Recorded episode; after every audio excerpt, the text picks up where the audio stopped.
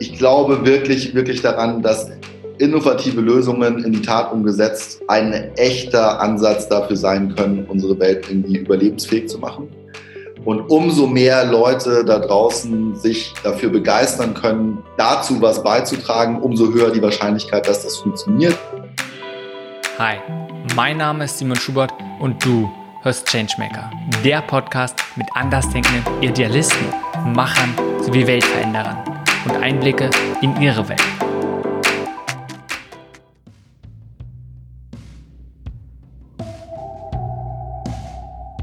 Diese Folge ist mit Leon Reiner.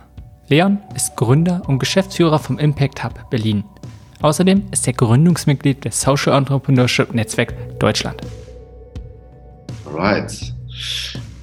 Ich glaube, was mich antreibt, ist eine relativ, also einerseits Anerkennung, dass wir sehr, sehr große, sehr, sehr relevante Probleme in unserer Gesellschaft haben. Klimawandel, Veränderung der Altersstruktur, ähm, viele Probleme, Diversität, Gleichheit, Ungerechtigkeit, Probleme, die wahnsinnig komplex sind.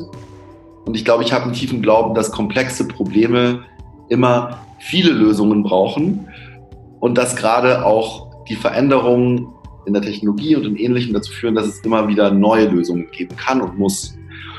Und das ist eigentlich das, was mich antreibt, dieser Glaube an neue, innovative Lösungsansätze für gesellschaftliche Probleme. Und was ich eigentlich tun möchte, ist, so viele Leute wie möglich dazu empowern, sich solche Lösungen auszudenken und die auch als Beruf umzusetzen. So, das, ist, das ist der Kern, weil ich einfach glaube, umso mehr Leute sich mit solchen innovativen Lösungen auseinandersetzen, umso höher die Chance, dass wir auch in 10, 50 oder 100 Jahren noch auf einem lebenswerten Planeten leben. Wow, da waren schon wieder ganz viele schöne Sachen, wo wir tiefer reingehen können.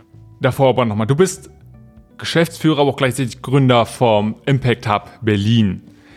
Kannst du mir nochmal kurz einen, einen, Überblick geben? Also, was ist es, was du tust und vielleicht auch einfach ein bisschen Orientierung, was so Impact Hub, Impact Hub Berlin, einfach da ein bisschen Einordnung, ein bisschen Kontext geben? Gerne. Also Impact Hub ist ein globales Netzwerk von Gründungs- und Innovationszentren für soziale und nachhaltige Innovationen. 100 Standorte, 16.000 Mitglieder äh, und äh, über 1200 sozusagen Personen, die in diesen verschiedenen Teams arbeiten. Es ist eine super dezentrale Organisation, äh, bottom-up. Also es gibt nicht ein Headquarter oder sowas, sondern es gibt jedes Impact Hub hat ein eigenes Gründungsteam, das die Firma aufbaut äh, selbst finanziert und sozusagen sich darum bewirbt, Teil dieses globalen Zusammenschlusses zu werden. Ähm, und was alle diese, diese Impact Hubs gemeinsam haben, ist, es gibt immer einen Coworking Space, es gibt eine Community aus Menschen mit ganz unterschiedlichen Hintergründen, die sich mit diesem Thema Unternehmertum, Innovation für gesellschaftliche Probleme auseinandersetzen. Äh, und es gibt ein Team, äh, das sozusagen diese, diese Leute unterstützt und das auch eine ganze Reihe von eben Accelerator-Programmen, äh, Innovationsprogramme mit größeren Organisationen etc. an diesen Standorten umsetzt. So, und ich habe den Standort in Berlin vor inzwischen sieben Jahren mit, mit, drei anderen Leuten zusammen mit einem sehr diversen Team gegründet und äh, baue das seitdem auf, äh, bin hier Geschäftsführer und kümmere mich hauptamtlich um äh, neue Projekte, Business Development und historisch auch so ein bisschen um alle Themen, die mit Startups zu tun haben, weil ich da, weil ich da einen persönlichen, also einen Hintergrund habe. Genau. Das heißt, ich laufe viel rum, rede mit Leuten und überzeuge sie davon, coole Projekte zu fahren, mit denen wir als Impact Hub Menschen und Organisationen dabei helfen, innovative Lösungen zu bauen. So. Okay, hört sich ja danach an, so auch wie das Impact Hub, also dieses Netzwerk weltweit sich organisiert, so ein bisschen genau das, was du davor meintest, was du woran du glaubst, was wichtig ist. Das komplexe Probleme brauchen viele Lösungen, die vielleicht auch teilweise unabhängig voneinander voranbringen. Genauso hört es sich ja an. Auf der Welt gibt es überall so ein bisschen eigenständiger Impact hat sie sicherlich ziemlich ähnliche Probleme angehen, aber auf eine ganz andere oder auf eine eigene, eine eigene Art und Weise. Genau, das ist total richtig. Und Impact Hub ist eigentlich auch ein gutes Beispiel dafür. Das ist nämlich total interessant. Es ist immer das gleiche Grundkonzept, aber es ist eben sehr unterschiedlich, ob man so ein Impact Hub in Berlin betreibt oder ob man zum Beispiel in Kuala Lumpur oder Bogotá in Kolumbien ist. So zum Beispiel in äh, Impact Hub auf den Philippinen äh, ist in so einer großen Stadt, dass man dort nicht einen Standort haben kann, weil in der Stadt so viel Verkehr ist, dass du überhaupt nicht von einem Viertel ins andere kommst. Das bedeutet, die haben einfach einen Space-Partner und haben dann in 20 Spaces in der ganzen Stadt so eine kleine Ecke und da sitzen die ganzen Changemaker und Impact-Entrepreneure. Ähm, genau. Hier in Berlin ist unser Ansatz eher sozusagen einen Ort zu haben, wo wir dann alle hinholen, weil in Berlin kannst du einfach aufs Fahrrad steigen, einfach quer durch die Stadt fahren und dann triffst du halt auch face to face die ganzen interessanten Leute, mit denen, mit denen du sprechen willst. Ähm, und so sieht man, also je nachdem, wo man ist, muss man sein Konzept, wie man ein gewisses Problem, eine Herausforderung löst, also anpassen. Und genau so versuchen wir es eben auch, unseren Mitgliedern und den Partnern, mit denen wir arbeiten, zu ermöglichen, ähnliche Probleme, siehe, also siehe die Sustainable Development Goals als die großen Herausforderungen unserer Zeit. Wie kann man da jetzt Lösungen dafür schaffen? Und das ist natürlich anders, ob ich eine Lösung in Berlin schaffe oder ob ich eine Lösung in Ghana schaffe oder in Seattle in den USA. Hm. Und du hast der SDG schon gerade angesprochen, auch die 17 Nachhaltigkeitsziele, was ja für viele eine extrem große oder eine, ja, einfach eine sehr starke Orientierung ist, einfach jetzt eine gute Grundlage bildet. Und daran sieht man auch nochmal, wie viel, wie viele komplexe Probleme, so Herausforderungen es so gibt. Warum tust du genau das, was du machst? Warum hast du dich dafür entschieden, Impact Hub zu gründen? Also warum nicht sagen, du gehst ein, eins dieser sozialen Probleme direkt an? Ja, gute Frage. Das frage ich mich auch manchmal. Ähm, also ich habe äh, ich hab, ich hab Entwicklungspolitik und VWL studiert und ich wollte eigentlich irgendwann mal sozusagen so UN, GIZ, globale, global, global galaktische Probleme angehen. Und in, in fünf Jahren Studium habe ich irgendwie immer mehr festgestellt und Praktika, dass dass, dass mir das alles viel zu weit weg ist und viel zu wenig hands-on. Und dass das, wo, woran ich am Ende am meisten glaube, ist eben diese, diese Kapazität von, von, von Menschen, ein Problem da, wo es ist, zu verstehen, zu durchdringen und dann kleine Lösungen zu bauen. Und es, es wird auch immer ganz viele kleine Lösungen geben. Manche von diesen kleinen Lösungen werden auch immer klein bleiben und das ist auch vollkommen in Ordnung. Und ein paar von diesen Lösungen haben das Potenzial, auch größer zu werden. Das macht sie nicht unbedingt besser, es macht sie einfach nur anders. Und das ist diese, diese, diese große Diversität an Lösungen, die dann irgendwann dazu führt, dass man einem so großen Problem wie einem SDG irgendwie was entgegenzusetzen hat. Und dieses Verständnis hat für mich irgendwie dazu geführt, dass ich gedacht habe, okay, wow, krass, es gibt extrem viele Probleme, das ist auch irgendwie manchmal ein bisschen entmutigend. Was kann ich denn, um da irgendwie sozusagen was dafür zu tun, so? Und jetzt muss ich dann ehrlich so sagen, so selbstbewusst sagen, also was kann ich denn gut? Also ich kann sehr gut netzwerken. Ähm, ich kann extrem gut sozusagen Leute für Sachen begeistern.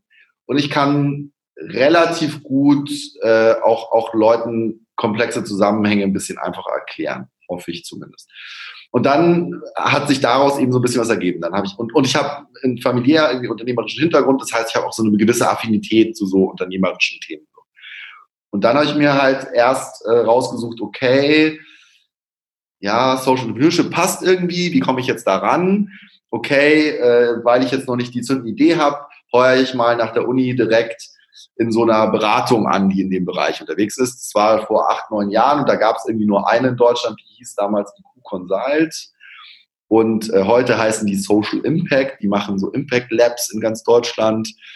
Und da war ich dann so einer von den, von den frühen Angestellten und habe dann mit denen gemeinsam den ersten Inkubator für Sozialunternehmen aufbauen dürfen, so als, als, als Frischling von der Uni sozusagen habe ich das dann. Und es war mega cool. Also da habe ich halt extrem viele Unternehmen, die man heute voll gut kennt, sehr, sehr früh kennengelernt. Weiß ich, so Auticon ist vielen Begriff in der deutschen Sozialunternehmerszene oder äh, was heute TBD Community ist oder Quartiermeister ähm, oder Better Place. Also das waren alles so, so Unternehmen, die, äh, Better Place nicht, aber die anderen, die da auch in diesem Förderprogramm waren.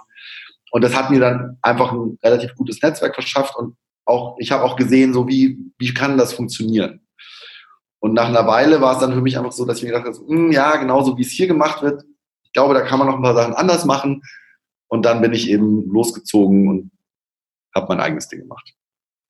Aber ich glaube, das war so, das war so ein bisschen die, der Ansporn, im Endeffekt sozusagen dieses, dieses Netzwerken und viele Leute kennen und viele Kontakte pflegen und Leute begeistern können. Wie kann ich aus diesem, was ich eh mache, wie kann ich daraus einen Job machen? Und da ist Impact Hub halt perfekt dafür, weil im Endeffekt sind wir ja eben Hub, heißt der Knotenpunkt.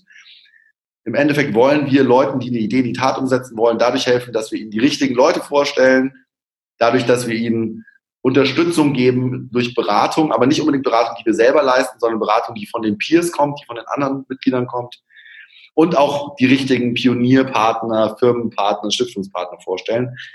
Also wir sind eigentlich so eine große, eben ein großer Knotenpunkt, wo die richtigen Fäden zusammenlaufen und ich bin dann derjenige, der so ein bisschen die richtigen Fäden zusammenbringen muss.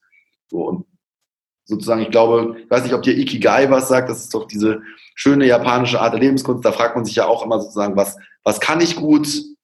Wofür werde ich bezahlt? Was braucht die Welt? Und jetzt schlag mich tot das vierte. Ähm, ah, genau, was macht mich glücklich?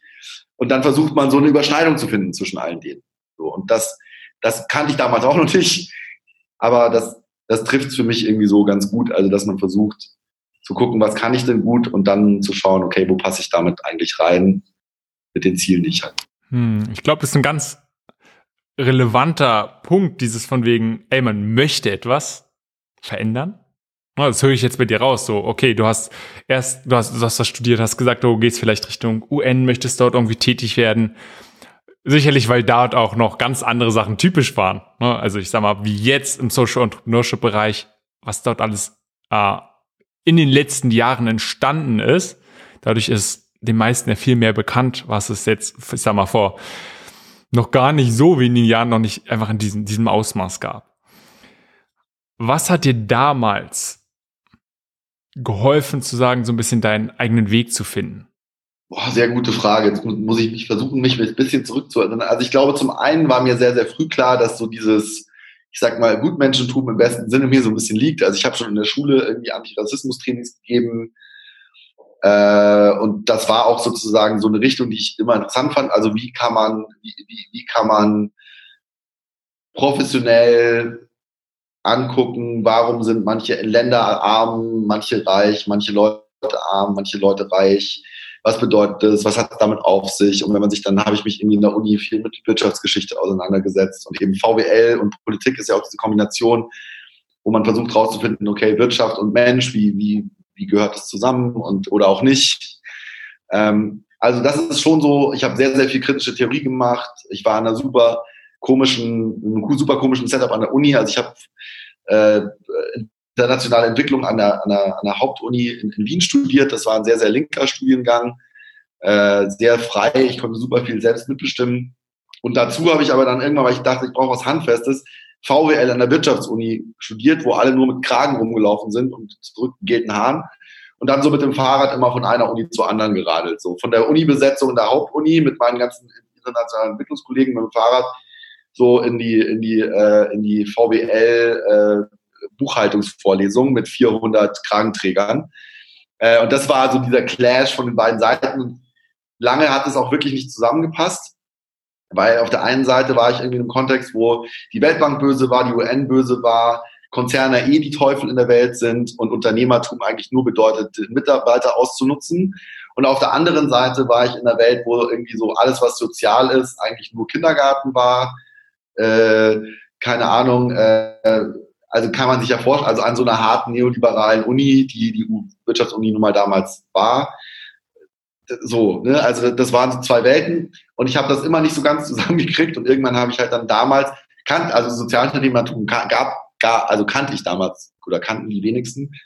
Dann habe ich irgendwann angefangen, mich mit Fairtrade auseinanderzusetzen, das war so in die Richtung und dann hatte ich halt irgendwann so, genau, und dann kam halt irgendwann so der Nobelpreis für Yunus und dann habe ich den auch mal getroffen und dann, also so, dann war, das war schon so ein Moment, wo plötzlich dieses Konzept so eine, so eine, okay, das geht auch bekommen hat mit dem Nobelpreis. Ich glaube, das ging auch sehr, sehr vielen Leuten so in meinem Alter so. Das kam gerade so nach der Wirtschaftskrise, ähm, wo super viel Desillusionierung war. So, äh, keine Ahnung, Leute in meinem, ganz viele Leute, okay, Politik kann eh nichts, es gibt Wirtschaftsprimat, die Wirtschaft bestimmt eh alles. Und dann kam irgendwie Yunus, der mit seinem Modell das irgendwie so ein bisschen mehr verheiraten konnte dann so, keine Ahnung, so Theoretiker wie Amateur Zen, die halt sagen, okay, mit äh, wirtschaftliche Entwicklung hat mit Freiheitszugewinn des Individuums zu tun und mit Entfaltungsmöglichkeiten. So, und da, und da hat sich das dann irgendwie so rauskristallisiert, dass ich daran was machen will. Und dann war ich wie jeder andere auch, oder nicht jeder, aber wahrscheinlich viele Leute, habe ich natürlich auch ganz viel gezweifelt und mir gedacht, was mache ich überhaupt, was lerne ich überhaupt an der Uni, ist überhaupt nicht anwendbar, was für ein Scheiß. Jedes Jahr irgendwie fünf, sechs, sieben Seminararbeiten schreiben über irgendwelche Themen, die nie wieder jemand liest, was für eine Kacke.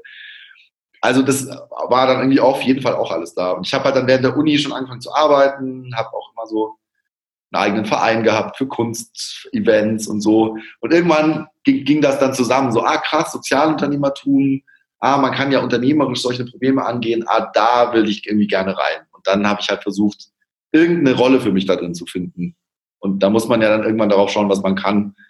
Sonst äh, findet sich halt keine Rolle. Wie siehst du es heutzutage? Ich glaube, das ist immer noch so ein Problem, vor dem viele stehen. Die, die, wollen vielleicht auch in dem Bereich tätig werden, sie wollen lernen und eine Uni ist oft noch sehr theoretisch. Ja, ich glaube, das ist, also es gehört, glaube ich, erstens generell zum Erwachsenwerden, auch dieses ganze Zweifeln. Ähm, dass man an der Uni theoretisch, also das gehört dazu. Also ich glaube, zum einen ich kann, also ich finde, ich bin immer für einen so machen, machen, machen. Also äh, wenn jemand findet, die Uni ist zu, zu praktisch, dann sage ich ihm ja, dann, dann mach halt was. also so sorry.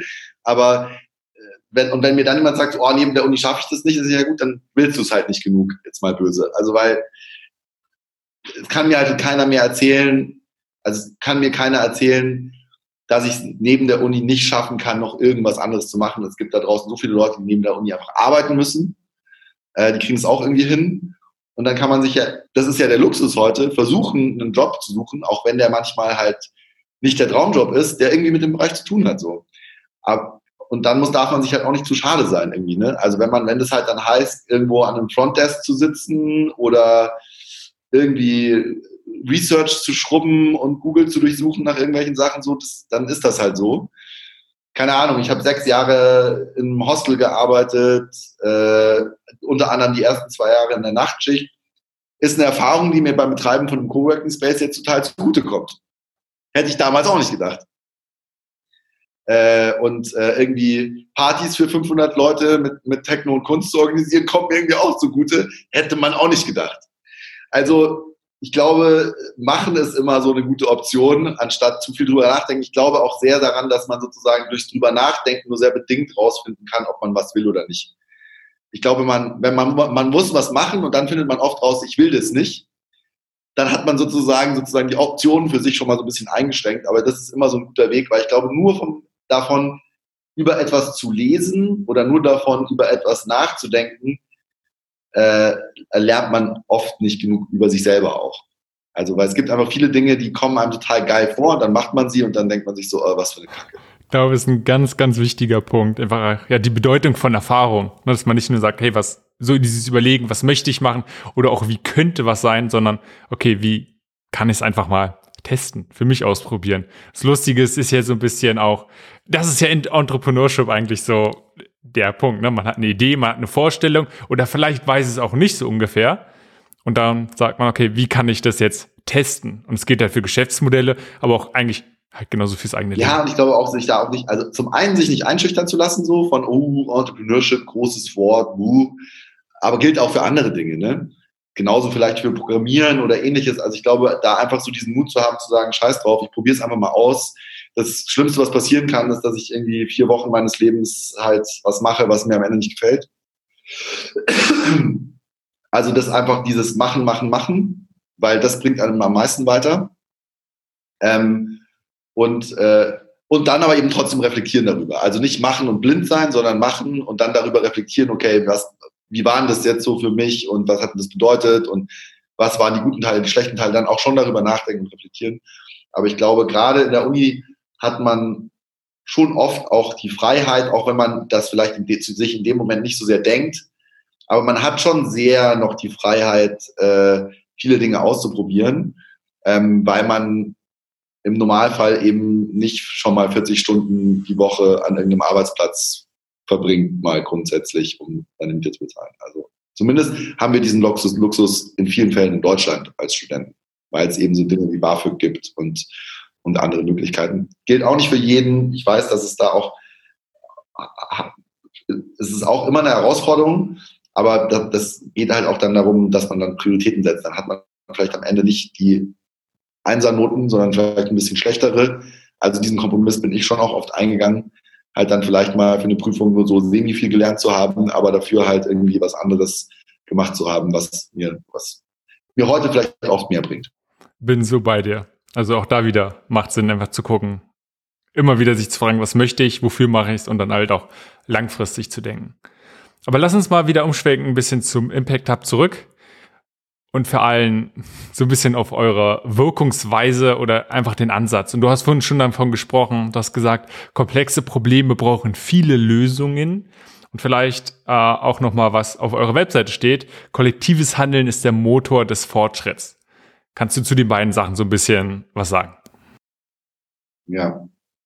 Also ich glaube, also als, als Grundidee glauben wir, also ist, also unsere, unsere Mission ist im Endeffekt, Leuten und Organisationen zu helfen, innovative Lösungen zu entwickeln für Menschen, für den Planeten, also im Nachhaltigkeitsbereich. Ähm, das tun wir in zwei großen Geschäftsbereichen. Einerseits in unserem Coworking-Bereich, das heißt, wir bauen eine Community auf, die momentan circa 170 Leute in Berlin hat, deutschlandweit knapp 1000 und weltweit 16.000 Leute, die sozusagen rund um Unternehmertum, Innovation. Also rund um so einen gemeinsamen Glauben daran, dass man mit Unternehmertum und Innovation Probleme lösen kann, gebaut ist. Was bewirkt es? Das bewirkt, dass man so ein gemeinsames Werteset hat und dass man bereit ist, sich gegenseitig zu helfen. So, das ist, und, und, und der Kern, glaube ich, da ist, eine Community zu bauen, die bereit ist, sich gegenseitig zu helfen, Feedback zu geben, sich zu unterstützen mit Netzwerk und diese Community dann noch anzureichern mit unterstützenden Unternehmen, Pro Bono-Partnern, äh, und, und Unterstützungsprogramme in Acceleratoren, die wir aufbauen.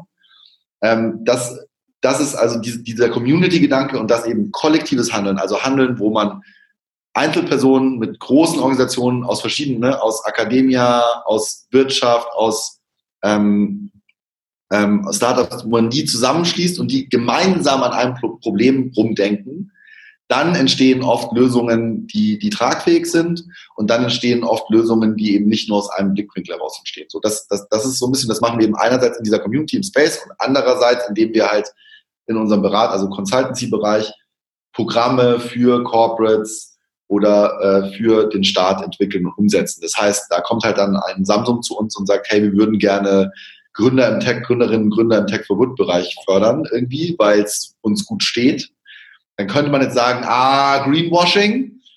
Oder man sagt, cool, dass ihr dafür Geld ausgeben wollt. Wir bauen euch mal ein richtig cooles Programm und können dafür jetzt jedes Jahr drei bis zehn Gründerinnen, Gründer unterstützen, irgendwie mit ihrem Unternehmen erfolgreich zu sein.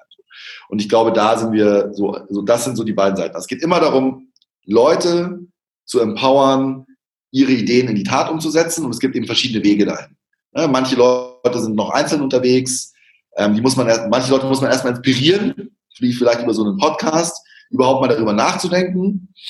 Dann kann man, wenn Leute inspiriert sind, die erstmal mit anderen Leuten verbinden, weil das, was einen am meisten hilft, ist meistens andere kennenzulernen, die auch so denken oder die die gleichen Fragen sich stellen.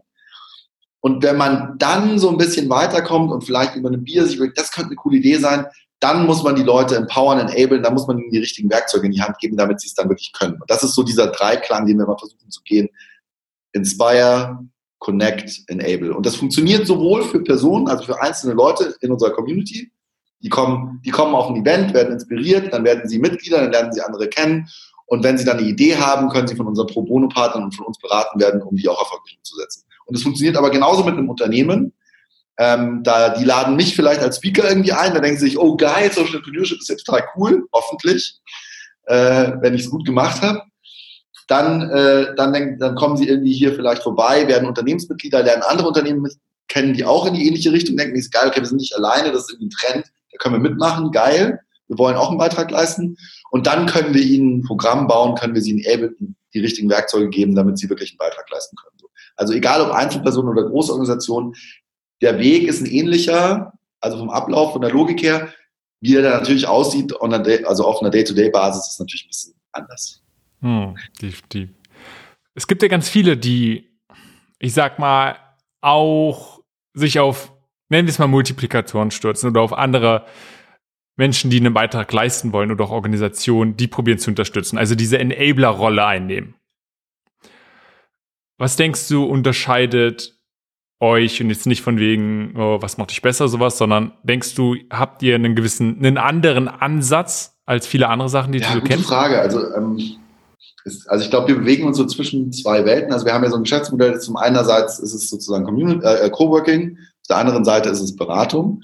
Ich glaube, auf der Coworking-Seite, wenn wir jetzt mal hier auf Berlin schauen, aber auch Deutschland, ne, hast du irgendwie so die WeWorks, die Mindspaces äh, und die anderen großen Coworking-Anbieter, aber auch sehr viele kleine, lokale.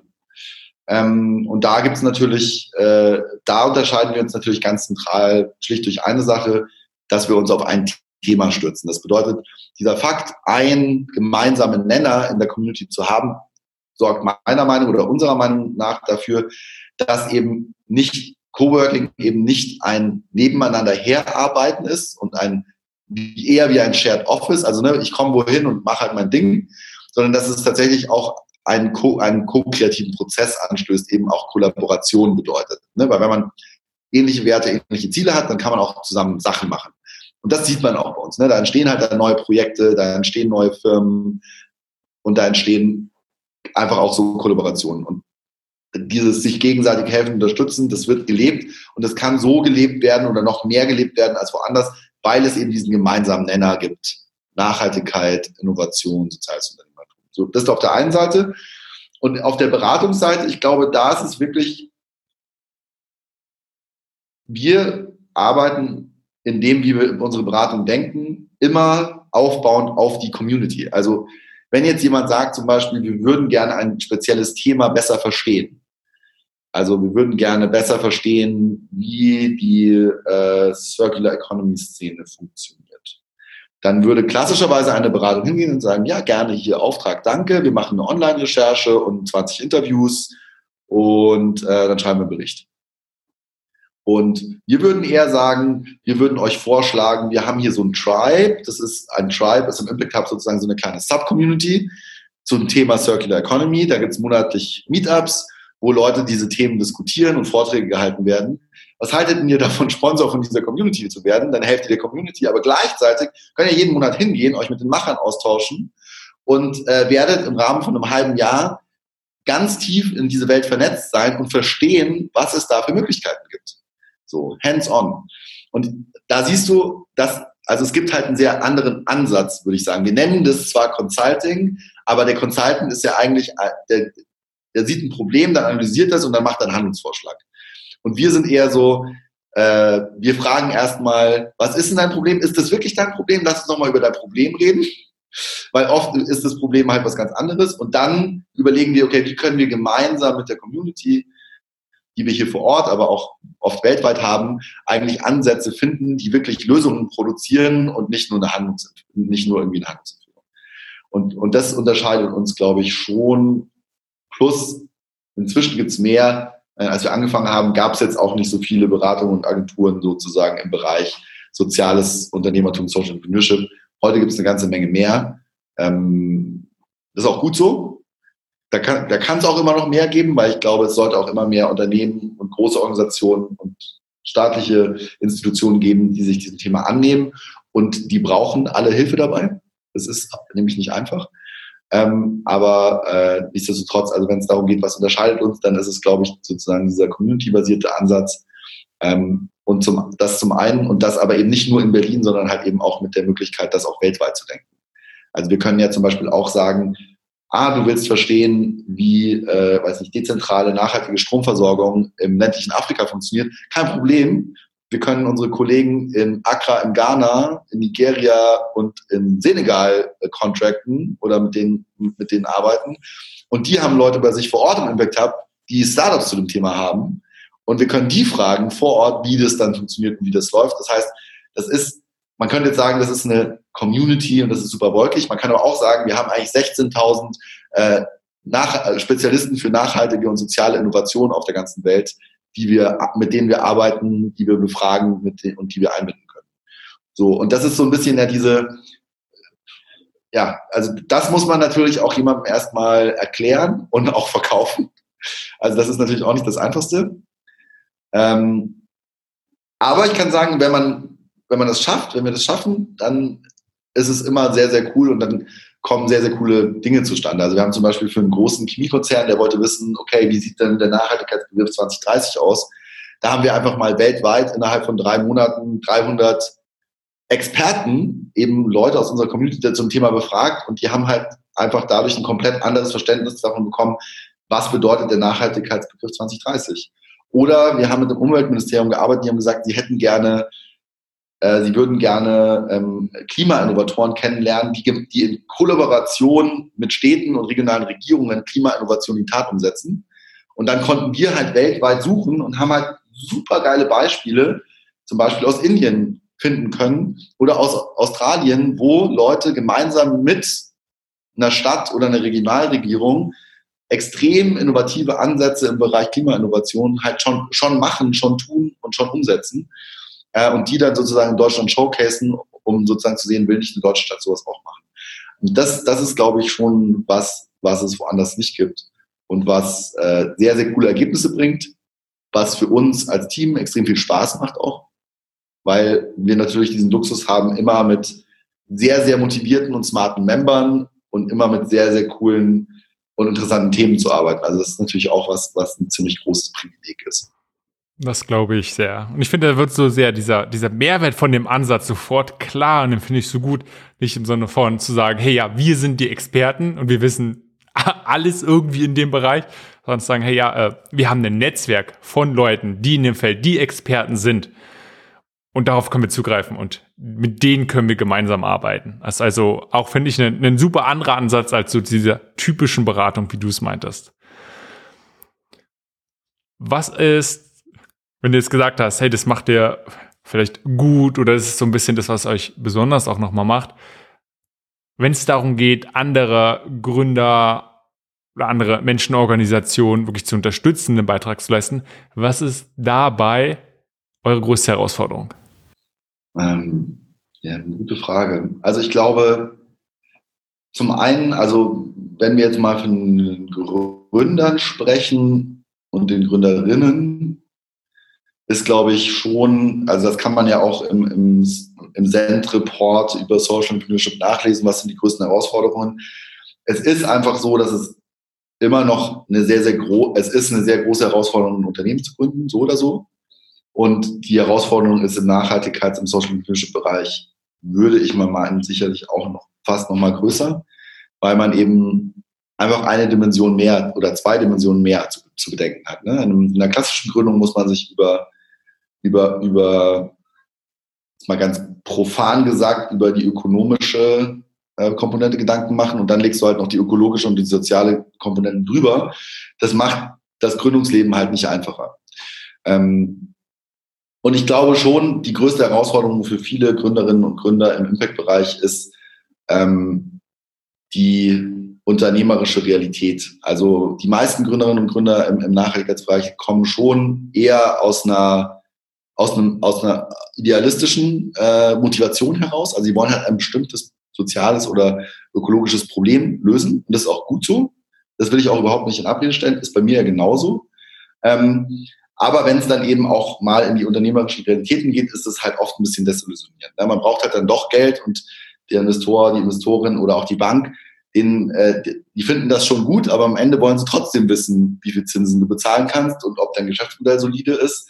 Äh, und deine Mitarbeiter werden auch am Ende äh, wissen wollen, äh, das finden sie alle super, deswegen habe ich mich ja beworben, aber wie sieht denn mein Gehaltscheck aus? Und ja, ich bin bereit, auch als Mitarbeiter da vielleicht Einbußen hinzunehmen, aber halt auch nur bedingt, weil ich muss ja auch meine Miete zahlen und, äh, und, und will auch in Urlaub fahren. So. Also, und ich glaube, das ist schon gerade, gerade weil man auch im Impact-Bereich viele Erstgründer und Gründerinnen hat, ähm, also ich gefühlt oft mehr als woanders, weil eben, es gibt viele Quereinsteiger. Ne? Du bist vielleicht in einem sozialen, ökologischen Beruf, der mehr so ausgerichtet ist, äh, entdeckst dort eben ein Problem und dann, und dann willst du daraus gründen. äh, und hast äh, eben nicht diese betriebswirtschaftliche Ausbildung. Also man sieht das auch, man kann das auch angucken. Im klassischen Gründungsbereich gibt es einfach einen viel höheren Anteil an Leuten, die einfach eine betriebswirtschaftliche Ausbildung haben. Und im sozialunternehmerischen Bereich hast du einfach ganz viele Leute mit einer geisteswissenschaftlichen Ausbildung. Und in einem geisteswissenschaftlichen Studium und generell auch beiden, in beiden Bereichen übrigens sehr, sehr viele Leute mit einem Studium und nicht mit einer Ausbildung. Aber in einem geisteswissenschaftlichen Studium lernst du halt nicht, inwieweit man das beim betriebswirtschaftlichen Studium lernt, ist nochmal eine andere Sache, aber man hat sich auf jeden Fall noch nicht mal so sehr mit diesen ganzen, mit Bilanzen, Zahlen, Wirtschaftsplanung, Steuerrechtsfragen etc. auseinandergesetzt oder überhaupt mit der Art so zu denken. Und ich glaube, das ist schon echt eine Herausforderung für viele, dieser Spagat zwischen, ich sag mal, unternehmerischer oder betriebswirtschaftlicher Realität und äh, auch ähm, sozialen, ökologischen Ansprüchen an mich und mein Unternehmen. Das, das, das gut hinzukriegen, ist für viele echt eine Herausforderung. Und das ist auch für uns eine Herausforderung, wenn es darum geht, den, die zu unterstützen. Also das, wir haben zum Beispiel eine Pro Bono-Beratung von Boston Consulting, wo die Kollegen vorbeikommen und mal so einmal im Monat so unsere Gründerinnen und Gründer so for free beraten. Und wir haben das intern immer ganz nett die Business-Watschen genannt. Ähm, weil natürlich als Berater in so einer großen Beratung lernt man sehr, sehr kritisch Modelle auseinanderzunehmen und, und viele schmerzhafte Fragen zu stellen. Und äh, ich kenne es auch von mir selber, wenn man halt krass von der Idee getrieben ist und krass von der Lösung überzeugt ist, dann, dann übersieht man solchen Dinge halt manchmal. Ne? Dann übersieht man halt manchmal, hast du eigentlich schon mal überlegt, ob dein der Preis für dein Membership hier im Coworking Space, wie ist denn der Benchmarking-mäßig eigentlich im Berliner Ökosystem an, angesiedelt? Seid ihr teuer oder seid ihr billig? Äh, keine Ahnung, aber wir sind der einzige Coworking Space für Social Entrepreneurs. Das ist doch mega geil. Wo wollen die denn sonst hingehen? Ja, da, wo es billiger ist. So, what?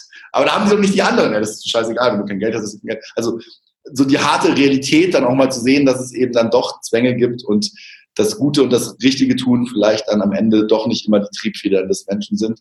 Auch wenn ich jetzt kein, bin definitiv kein Gläubiger in den Homo economics. Aber das ist bei den Gründern, glaube ich, eine große Herausforderung. Und bei den Unternehmen ist es ähnlich. Also man arbeitet halt oft mit super coolen Leuten, auch in großen Unternehmen, die was verändern wollen.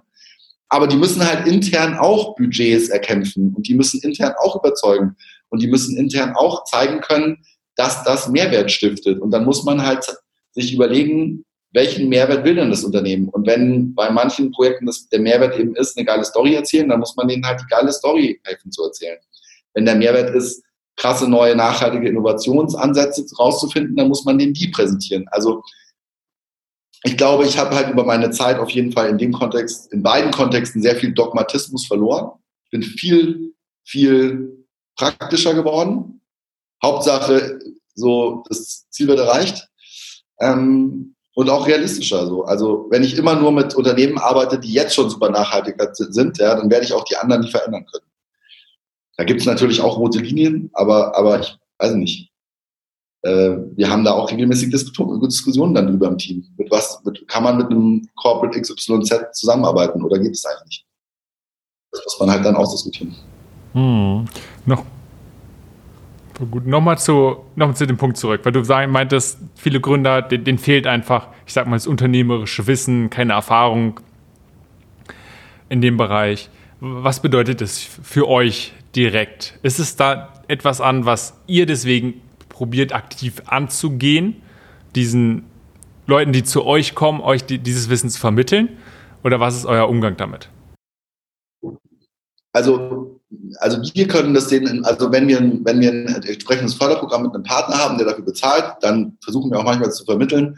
Wobei ich, um ehrlich zu sein, auch finde, dass man in, in Zeiten von Massive Open Online-Kursen und ähnlichem die Leute darauf hinweisen kann, dass das was ist, was ihnen fehlt. Und wenn jemand unternehmerisch ist, dann sollte er auch irgendwie smart genug sein, sich das auch selber zum Teil anzueignen. Also zumindest das ich brauche mich nicht hinstellen und einen Kurs für Leute machen. Ja, jeder kann sich zu Hause vor seinen Computer setzen und sich das anhören. Äh, und dann können wir darüber diskutieren, was das für das Unternehmen bedeutet. So, das ist dann wieder interessant. Aber so, so, so Classroom-Style-Sachen äh, machen wir gar nicht mehr. Also, weil ich das einfach in vielen Dingen, ich finde das einfach nicht mehr sinnvoll.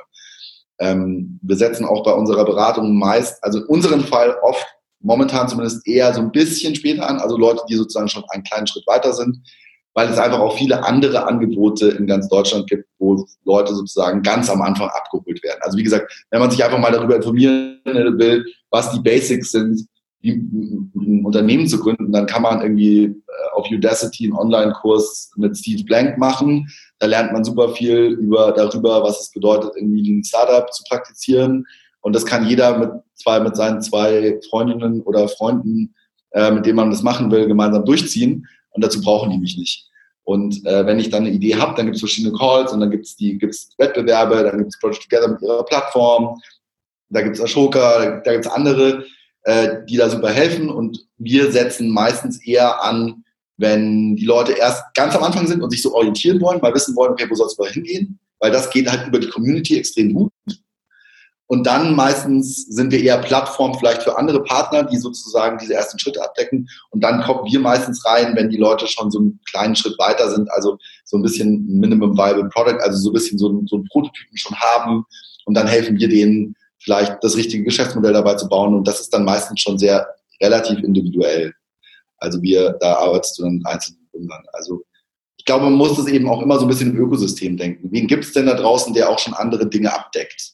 Und das müssen wir dann nicht mehr machen. Also wie gesagt, es gibt zu, zu, zu, zu Gründungsskills ist das Internet voll mit Möglichkeiten. Du kannst auch zum Arbeitsamt gehen und dir irgendwie äh, über einen Gründerzuschuss super viele coole Basic Coachings holen. Das ist nicht anders, ob du ein nachhaltiges soziales Unternehmen gründen willst oder, oder, oder, oder normales. Die Basics von, von, von unternehmerischen Umgang, die, die sind die gleichen. Man muss halt wissen, wie man eine Bilanz macht, eine, Profit-Loss-Rechnung. Man muss Kunden erkennen und befragen. Also das, das sind alles Skills, das müssen wir nicht abdecken, das machen andere Ökosysteme.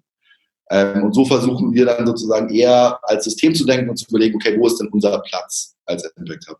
Und unser Platz ist einerseits darin, Deutschland weltweit sozusagen so ein bisschen so eine Infrastruktur und eine Community aufzubauen von Leuten, die sich gegenseitig helfen.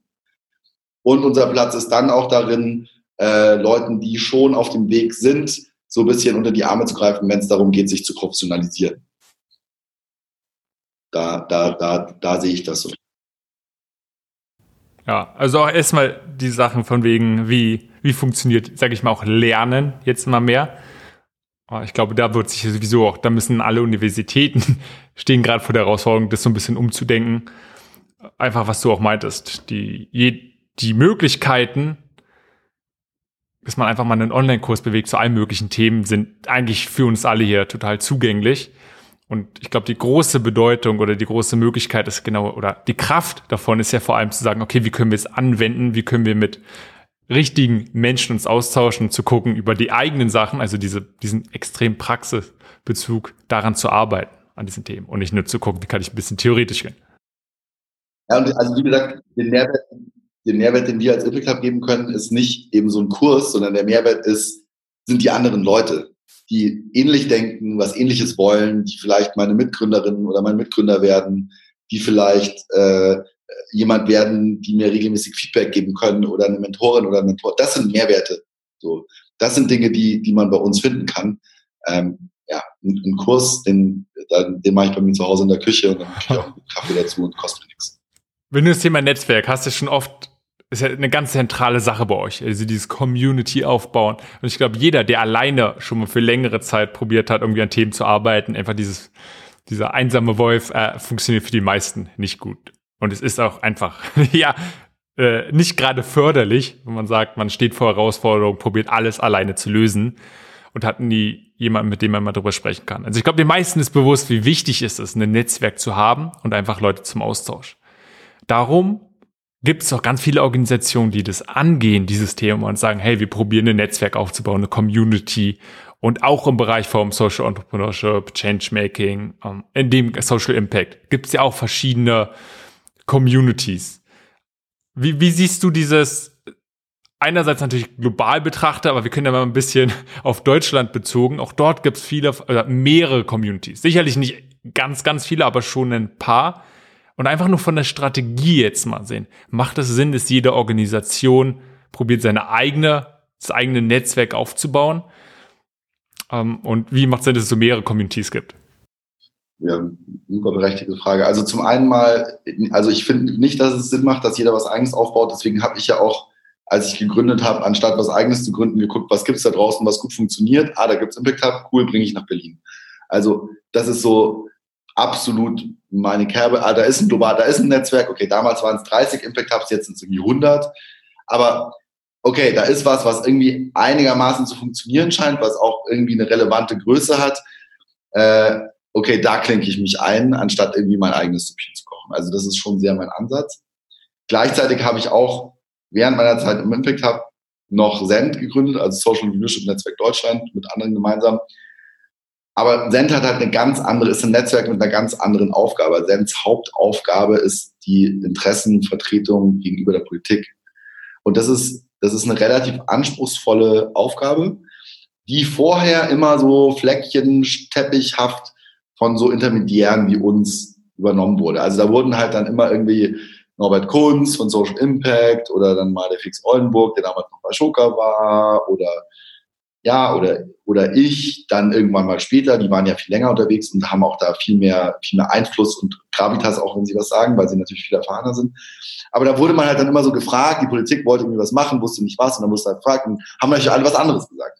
Und das führt halt dazu, dass, es, dass dann am Ende nichts passiert.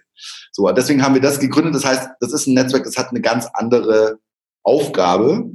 Und für so einen Lobbyverband ist es halt wichtig, viele Mitglieder zu haben, weil umso mehr Mitglieder, umso mehr äh, Wirkung kann das entfalten. Also ich denke, es gibt Netzwerke, die sich in ihrer Zielgruppe und in ihrer äh, und in ihrer in ihrer Wirkart oder in ihrer Aufgabe unterscheiden. Und wie in allen Bereichen des, der Wirtschaft, der Gesellschaft ist es kein Problem, dass es auch unterschiedliche gibt und dass man auch in vielen Netzwerken ist. Das macht auch Sinn.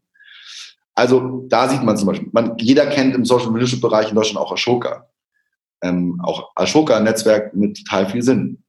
Aber wer ist im Ashoka-Netzwerk? Im Ashoka-Netzwerk sind eher Leute, die schon erfolgreich sind in dem, was sie tun. Ja? Ashoka-Fellow wird man, weil man eine soziale Innovation sehr, sehr erfolgreich irgendwie umsetzt. Ja? Und wir sehen, glaube ich, unsere Aufgabe eher darin zu sagen, wir sind eher sozusagen, wir sind am anderen Ende der Skala. Also bei uns kommen halt auch viele Leute, die gerade anfangen wollen. Ja? Bei uns gibt es keine, also wir machen zwar eine Auswahl, je nachdem, also nach deinem, was kannst du, wer bist du, was willst du und wo willst du damit hin, aber du musst, du musst noch nichts geschafft haben. So, du kannst einfach bei uns anfangen. Äh, und es ist insofern relativ, es gibt schon ein bisschen Aussiebung, ja, weil wir eben nicht, wir wollen schon die Leute mit der richtigen Motivation hier, aber du musst nichts erfolgreich geschafft haben, um im Impact Hub Mitglied zu werden. Du musst nur wollen. Und du musst auch nicht Gründerin oder Gründer sein. Es gibt ja genauso wichtig wie Gründerinnen und Gründer sind ja die Mitarbeiter. Also du kannst doch kein Unternehmen, du kannst keine Innovation umsetzen als Gründerin oder Gründer. Also, oder es wird eine sehr, sehr kleine Innovation. Ja? Deswegen, man braucht ja genauso viel erfahrene, skilled, coole, motivierte Mitarbeiter und Leute, die mitmachen und die mitbauen. Von denen braucht man sogar viel mehr. Ähm, und auch die müssen ja irgendwo ihr Netzwerk haben, auch die müssen irgendwo was über das Feld lernen, auch die müssen irgendwo die Leute kennenlernen, mit denen sie dann später zusammenarbeiten werden. So. Und ich glaube, da sehen wir uns eher so ein bisschen als die Infrastruktur für Changemaker, räumlich und sozusagen vom menschlichen Netzwerk mit dem Anspruch, möglichst breit und möglichst groß zu sein, um möglichst vielen Leuten so einen ersten Anlaufpunkt zu geben. Finde ich ganz interessanten Punkt auch dieser, wo du sagst, hey, klar gibt es verschiedene Netzwerke, aber die haben halt verschiedene Aufgaben, verschiedene Ziele und es ist deswegen Sinn macht, dass man dann auch guckt, hey, äh, dass die, ja, dass es einfach Differenzierung gibt und genauso kann man halt sagen, man ist in mehreren Mitgliedern. Genauso wie es ja oft äh, für verschiedene, äh, einfach verschiedene Verbände gibt, für verschiedene Interessensgruppen. Und da kann man ja auch verschiedenen diesen Verbänden einfach Mitglied davon sein. Und wie gesagt, also wie gesagt, NACT, also es gibt, es gibt Studentenvereinigungen, die in die Richtung arbeiten, auch unterschiedliche. Also, und, und die haben oft ihre Berechtigung, sicherlich nicht alle. Also es gibt auch, also da, da hast du auf jeden Fall auch recht. Also wenn, wenn ich an der Uni bin, wo es irgendwie was cool, cool, cool funktionierenden Verband gibt und dann nebenher noch einen neuen gründe, dann denkt man sich auch so, ja, muss es wirklich sein? Nee, da kommt man halt in so eine Diskussion, so, ah, ist dann nicht irgendwie Mittelverdünnung und dann kann keiner mehr so richtig was machen. Also ich, ich glaube, wenn man was Neues anfängt, dann ist es schon, egal ob Netzwerk, also gerade auch im Netzwerkbereich, sollte man sich schon ganz genau angucken, was gibt es denn da draußen und hat das wirklich einen Mehrwert. Und zwar nicht nur einen, den ich mir zusammen konstruiere und der damit zu tun hat, dass ich mega cool bin Und die drei anderen Leute, die anfangen, das mit dir zu machen, auch. Oder macht es dann nicht mehr Sinn? Ja. Das ist genauso übrigens ähnlich, also kann man auch aufs Politische übertragen. Macht es Sinn, eine neue Partei zu gründen? Oder muss ich mich einfach durch den, durch den harten Dschungel einer Bestandspartei durchkämpfen, weil die schon die ganze Infrastruktur hat, wenn ich politisch was verändern will? Also so, diese Entscheidung sollte man zumindest mal durch, durchgegangen sein im eigenen Kopf. Äh, genauso, also das gilt ja auch, wenn man Unternehmen gründet. Ja. Überlegt man sich ja auch, gibt es jemand anderes der am Markt, der das macht? Okay, gibt's. Jetzt kann man sich, entweder sagt man, die machen es scheiße, ich mache es besser. Fair enough, kannst probieren. Ist ja auch okay. Ähm, ja, oder es gibt schon drei und vielleicht mache ich dann doch ein bisschen was anderes. Also ich glaube, das ist auch immer sowas, was man sich immer überlegen sollte. Gerade im Impact-Bereich, also, also gerade im Bereich, der sich, der sich ja rühmt, kollaborativ zu sein und zusammenzuarbeiten und wo es um die Sache geht und nicht darum, jemand anderem aus dem Markt zu drängen. Mhm. Wenn du jetzt mal die auch Social Entrepreneurship, Social Impact Bereich, die man so anguckst, gibt es irgendwas an, gibt es dort irgendwas, wo du sagen würdest, das ist das, was du dir wünschst? Und du sagst, hey, darauf wartest du, das gibt's so noch nicht und du siehst, das wünschst du dir. Kann eine Innovation sein, aber kann auch was irgendwie ganz Allgemeines sein. Gute Frage, lass mal kurz überlegen. Also die, die, die heiße Innovation habe ich, habe ich jetzt, glaube ich, so nicht im Kopf. Also ich glaube, ich, ich wünsche mir sehr sozusagen, dass, dass diese ganze Szene wesentlich offener und anschlussfähiger wird. Ich glaube, es gibt in Deutschland super, super viele mega geile Technologieunternehmen, die, wenn ich mir die angucke, eigentlich in meinem Kopf Impact-Startups sind, die sich aber selber nie so nennen würden. Ähm, weil, weil sie das Gefühl haben, dass ihnen das bei Investoren fast einen Nachteil verschafft und weil sie auch finden, dass diese Szene eigentlich nicht so wirklich professionell genug ist. So. Ähm, und so ein bisschen weniger Dogma, so äh, und ein bisschen mehr Pragmatismus und, und Erfolgsorientierung würde der Szene, glaube ich, manchmal gut tun. Mir wahrscheinlich selber auch, aber auch ganz selbstreflektiert ist das, glaube ich, was, wo man sich auch einfach mal an die Nase greifen muss. Es gibt halt einen Grund, äh, warum es oft noch nicht so viel Geld in unserem Sektor gibt. Das ändert sich auch gerade. Aber ich glaube, es hat sich, also auch diese andere, es gibt einfach auch jetzt inzwischen im Sektor viel mehr Leute, die so pragmatischer sind. So das. Und auch Offenheit für Menschen mit einem anderen Hintergrund. Ja? Also irgendwoher muss die Erfahrung ja kommen. Und klar, dass das dann nicht unbedingt Leute sind, die ihr ganzes Leben in super nachhaltigen Kontexten gearbeitet hatten, weil die gab es halt vor zehn Jahren noch nicht. So, ja. Und dann ist es halt auch mal jemand, der mal in einem Fintech gearbeitet hat oder in einem klassischen Konzern oder was auch immer. Aber ich glaube, diese, diese Offenheit dafür, sich, sich Erfahrungen ranzuholen, äh, die ist auch oft noch nicht so super groß und die kann, glaube ich, noch, noch, noch sehr viel größer werden. Ansonsten so an Innovationen, ich glaube,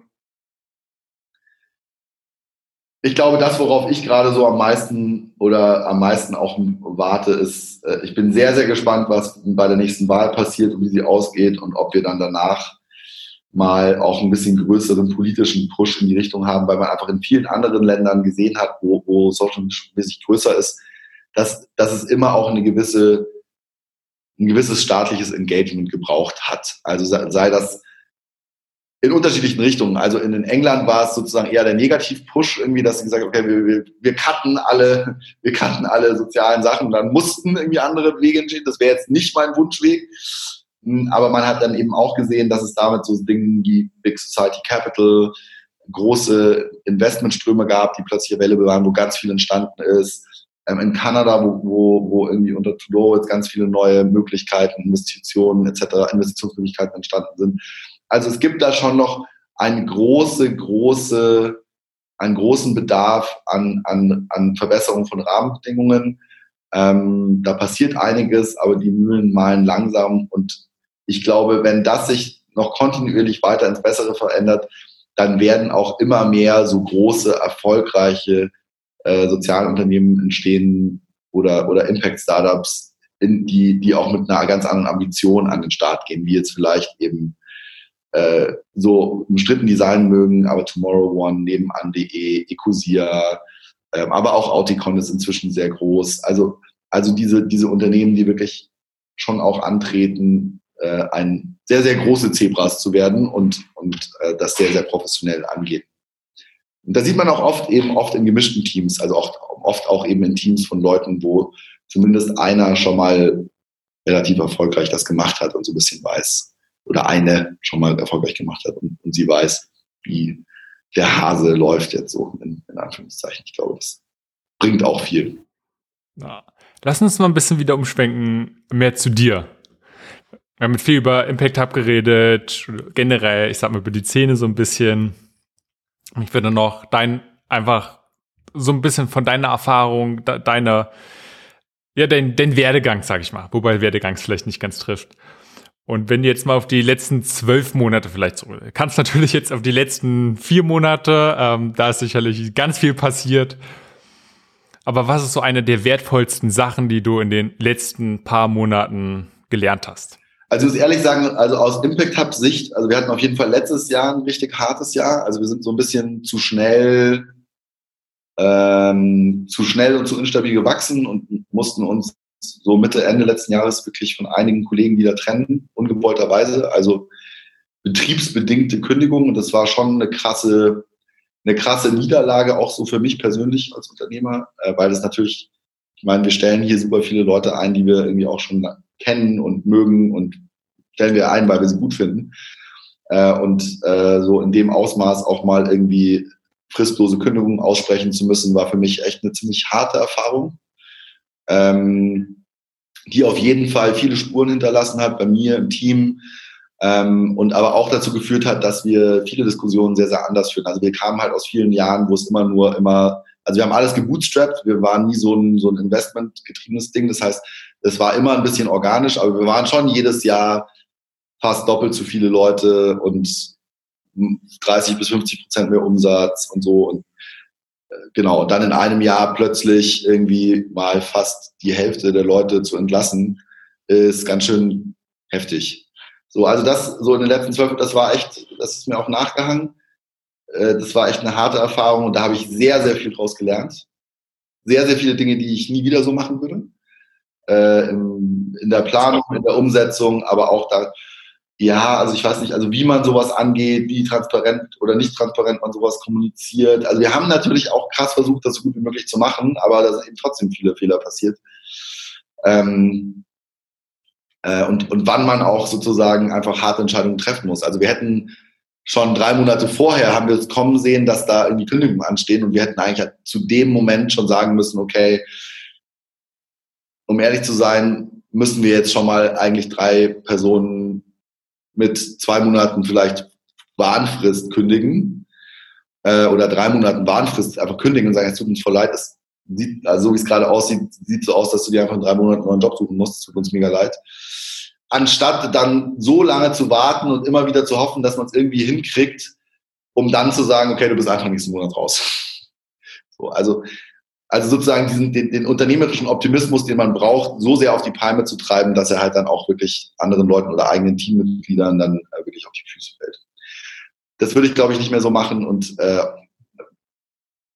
es gibt viele Learnings, die habe ich schon oft gemacht und die muss man aber auch öfters machen. Never trust an unsigned deal, also äh, einfach große Deals, die aber noch keine Unterschrift haben können, einfach bis zur letzten Minute durchfallen, so ätzend das ist und keine Ahnung, letztes Jahr hatten wir dann zum Beispiel den Fall, dass der Deal eigentlich komplett durchverhandelt war und beim CEO auf dem Tisch lag und dann haben die am selben Tag, dann hat er irgendwie ein, zwei Tage gewartet, wie es halt manchmal so ist, liegt da irgendwo im Stapel und dann, oder wahrscheinlich auch absichtlich, und dann ist halt von der Europäischen Union ein Merger mit einem anderen Unternehmen äh, abgesegnet worden, wo keiner dachte, dass der abgesegnet wird. Und dann war das Projekt tot, weil wir mit beiden Parteien ein Projekt hatten. So, ja, das, äh, genau. Also so Sachen, also ich glaube, das, das sind Dinge, die jeder lernt. Und auch, auch ich immer noch, auch nach ein, vielen Jahren, aber so, ich bin ja auch irgendwie learning on the job, ähm, so ein bisschen äh, Realismus und dass man halt auch manchmal harte Entscheidungen treffen muss und es nicht allen recht machen kann und dann lieber harte Entscheidungen früher treffen. Ich glaube, das, das musste ich, musste ich oder mussten wir als Team auch im letzten Jahr sehr, sehr lernen. Und ähm, das hat uns aber auch gerade in der Corona-Zeit jetzt sehr, sehr geholfen, weil wir einfach viel, viel genauer darauf gucken mussten, auch schon sozusagen in, im letzten, im Halb, zweiten Halbjahr 2019, äh, wo wir einfach Geld sparen oder wo wir einfach nicht unbedingt sparen, aber wo wir einfach sozusagen sehr genau darauf gucken, ähm, dass, es, dass es auch finanziell okay läuft. Äh, und dadurch hatten wir einfach nicht so hohe Fixkosten, weil nicht mehr so ein großes Team. Und als die Corona-Krise kam, haben wir halt sofort alles mit Kurzarbeit geklärt, das komplett offen mit dem Team besprochen ähm, und mussten dann auch sehr früh das Hub schließen, weil wir einen Corona-Fall hier hatten, ähm, also vor dem Lockdown, äh, was für uns halt auch relativ hohe monatliche Verluste bedeutet. Also da gehen einfach, da entgeht uns halt jeden Monat zwischen 20.000 und 30.000 Euro. Das ist halt kein Pappenstiel. Äh, und das muss man auch irgendwie decken. Genau. Und dann sah es erstmal nicht so rosig aus, ja, und dann kam eines äh, langweiligen Sonntagnachmittags ein äh, Twitter-Austausch mit vielen Leuten, die ich schon lange kenne. Und irgendwie hatten wir die Idee zu so einem Hackathon. Und ein paar Tage später fand dann Wie versus Virus statt und plötzlich hatte mein ganzes Team wieder ganz, ganz, ganz viel zu tun. Also das wurde dann auch nie was mit der Kurzarbeit. äh, aber ähm, auch das war ein großer Gamble, hätte ja keiner, wusste ja keiner, also das haben wir ja auch am Anfang alles umsonst gemacht äh, und, und halt gegen die Krise und dass da dann, dass wir es geschafft haben, da hinten raus auch das Geld zu finden, um das jetzt wirklich monatelang sozusagen weitertreiben zu können, war ja auch nicht gesagt. Also das war natürlich auch ein großes Glück und ähm, da hat man aber auch wieder gesehen, wie viel es einfach wert ist, über Jahre Beziehungen zu anderen, anderen Organisationen in, der, in, in, diesem Ökosystem zu pflegen, Beziehungen zu Partnern zu pflegen, die darauf vertrauen, weil nur auf so stabile, lange gewachsene Beziehungen kann man dann in fünf Tagen einen Hackathon mit 30.000 Leuten aufsetzen und dann in sechs Wochen zweieinhalb Millionen Euro fundraisen, um diese ganzen Teams zu unterstützen. Also das ist ja nur möglich in Kontexten, die alle schon bestanden. Also die, alle diese Kontakte, aus denen das passiert ist, die gab es schon vorher. Das war, da ist keiner losgegangen und hat angefangen, Leute anzurufen, die er noch nie vorher, mit denen er noch nie vorher gesprochen hatte. Und was ich krass finde darauf, einerseits wird sofort wieder sich bei dieses Netzwerk, die Bedeutung davon und einfach von den persönlichen Beziehungen. Gleichzeitig, was ich interessant finde davon, ist auch, wie wichtig es ist, manchmal auch einfach an etwas zu glauben und zu sagen, ja, ich, ich denke jetzt, dass es das Richtige ist und darum tue ich es, ohne zu gucken, ey, rentiert sich das? Und selbst wenn man in einer schwierigen Situation ist, äh, und, und klar, so wie du meintest, man weiß nicht und ihr wusstet nicht, wird da draus was? Wie groß wird es? Das hat wahrscheinlich keiner gedacht, dass es so riesig wird. Aber dann trotzdem zu sagen, ja, wir, wir denken, das, das hat Potenzial und wir denken, das ist das Richtige und darum tun wir es und dann kann sich daraus richtig viel ergeben. Und das Geile war natürlich, dass es, es war halt die, die Situation, wo wir als wo Sozi soziale Innovation eigentlich das tut, was sie muss. Es gibt einen, plötzlich eine neue gesamtgesellschaftliche Herausforderung und man weiß nicht, was tun. So, was, was machen wir jetzt? Und das ist ja genau der Moment, in dem dieses Konzept soziale Innovation eigentlich zum Tragen kommen sollte. Ne? Man versucht mit möglichst vielen Leuten, möglichst vielen unterschiedlichen Stakeholdern gemeinsam sich Lösungen zu überlegen und so viele von denen wie möglich irgendwie mal so ein bisschen anzutesten. Ich meine, wir hatten nach dem Hackathon 1500 äh, frühphasige Ideen. Ich meine, das war vollkommen crazy. Und dann zumindest für einen Teil davon äh, sozusagen die Möglichkeit, also 130 waren es ja dann die Möglichkeit zu schaffen, die, die, äh, die in so ein, in, in in, in Szenario zu bringen, wo sie weiter daran arbeiten können. Und wiederum für einen Teil von denen auch irgendwie finanzielle Förderung äh, aus, von staatlicher und, und privater Seite zu organisieren. Also ich glaube, genau da zeigt sich ja, warum diese Szene und warum dieser Ansatz richtig wertvoll und gut ist. Ähm, und es war eigentlich the time to shine. Also ich bin da echt stolz auf das ganze Ökosystem, wie gut das, wie gut das funktioniert hat, wie schnell das funktioniert hat. Und jetzt gilt es halt zu sehen und zu beweisen, dass auch einige der Lösungen, die da entstanden sind, wirklich erfolgreich sein können. Das wird jetzt nochmal spannend, so im nächsten halben Jahr ganz eng dran zu bleiben und zu sehen, kriegen die, kriegen die Teams es wirklich gerockt. Ähm, und ich bin da sehr, sehr zuversichtlich. Es sind mega geile Teams dabei.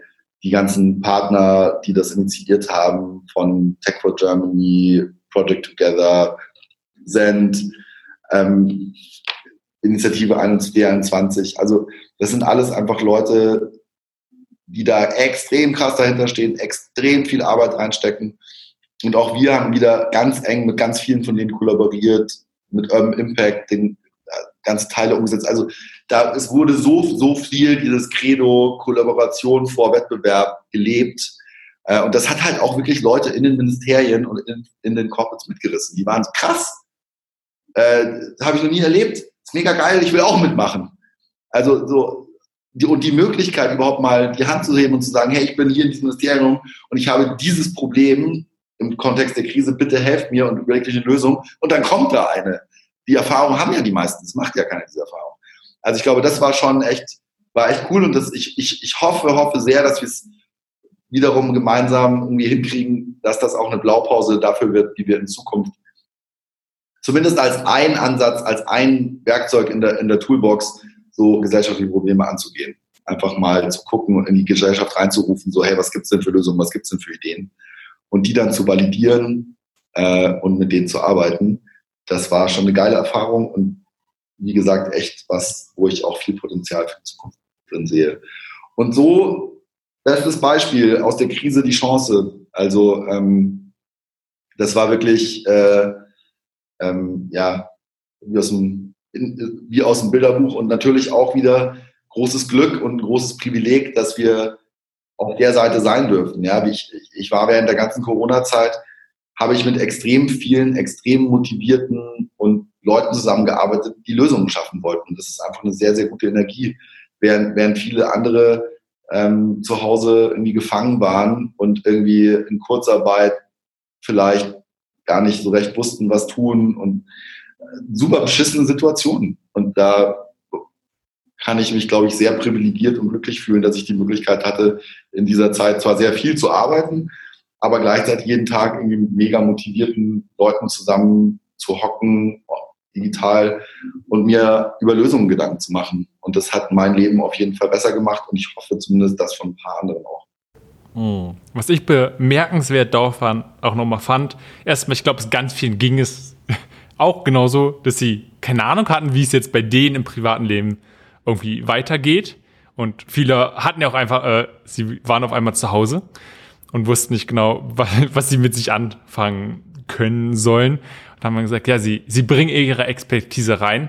Und selbst wenn sie manchmal keine Expertise haben, einfach zu gucken, ey, wie können sie trotzdem irgendwie was dazu beitragen? Das war eine Sache. Und auch dort finde ich wieder diese Parallelen zum Impact Hub so, so geil weil es ja nicht nur, dass ganz viele Ideen aus der großen Bevölkerung kamen, sondern die wurden ja auch von denen umgesetzt. Ganz, ganz viel.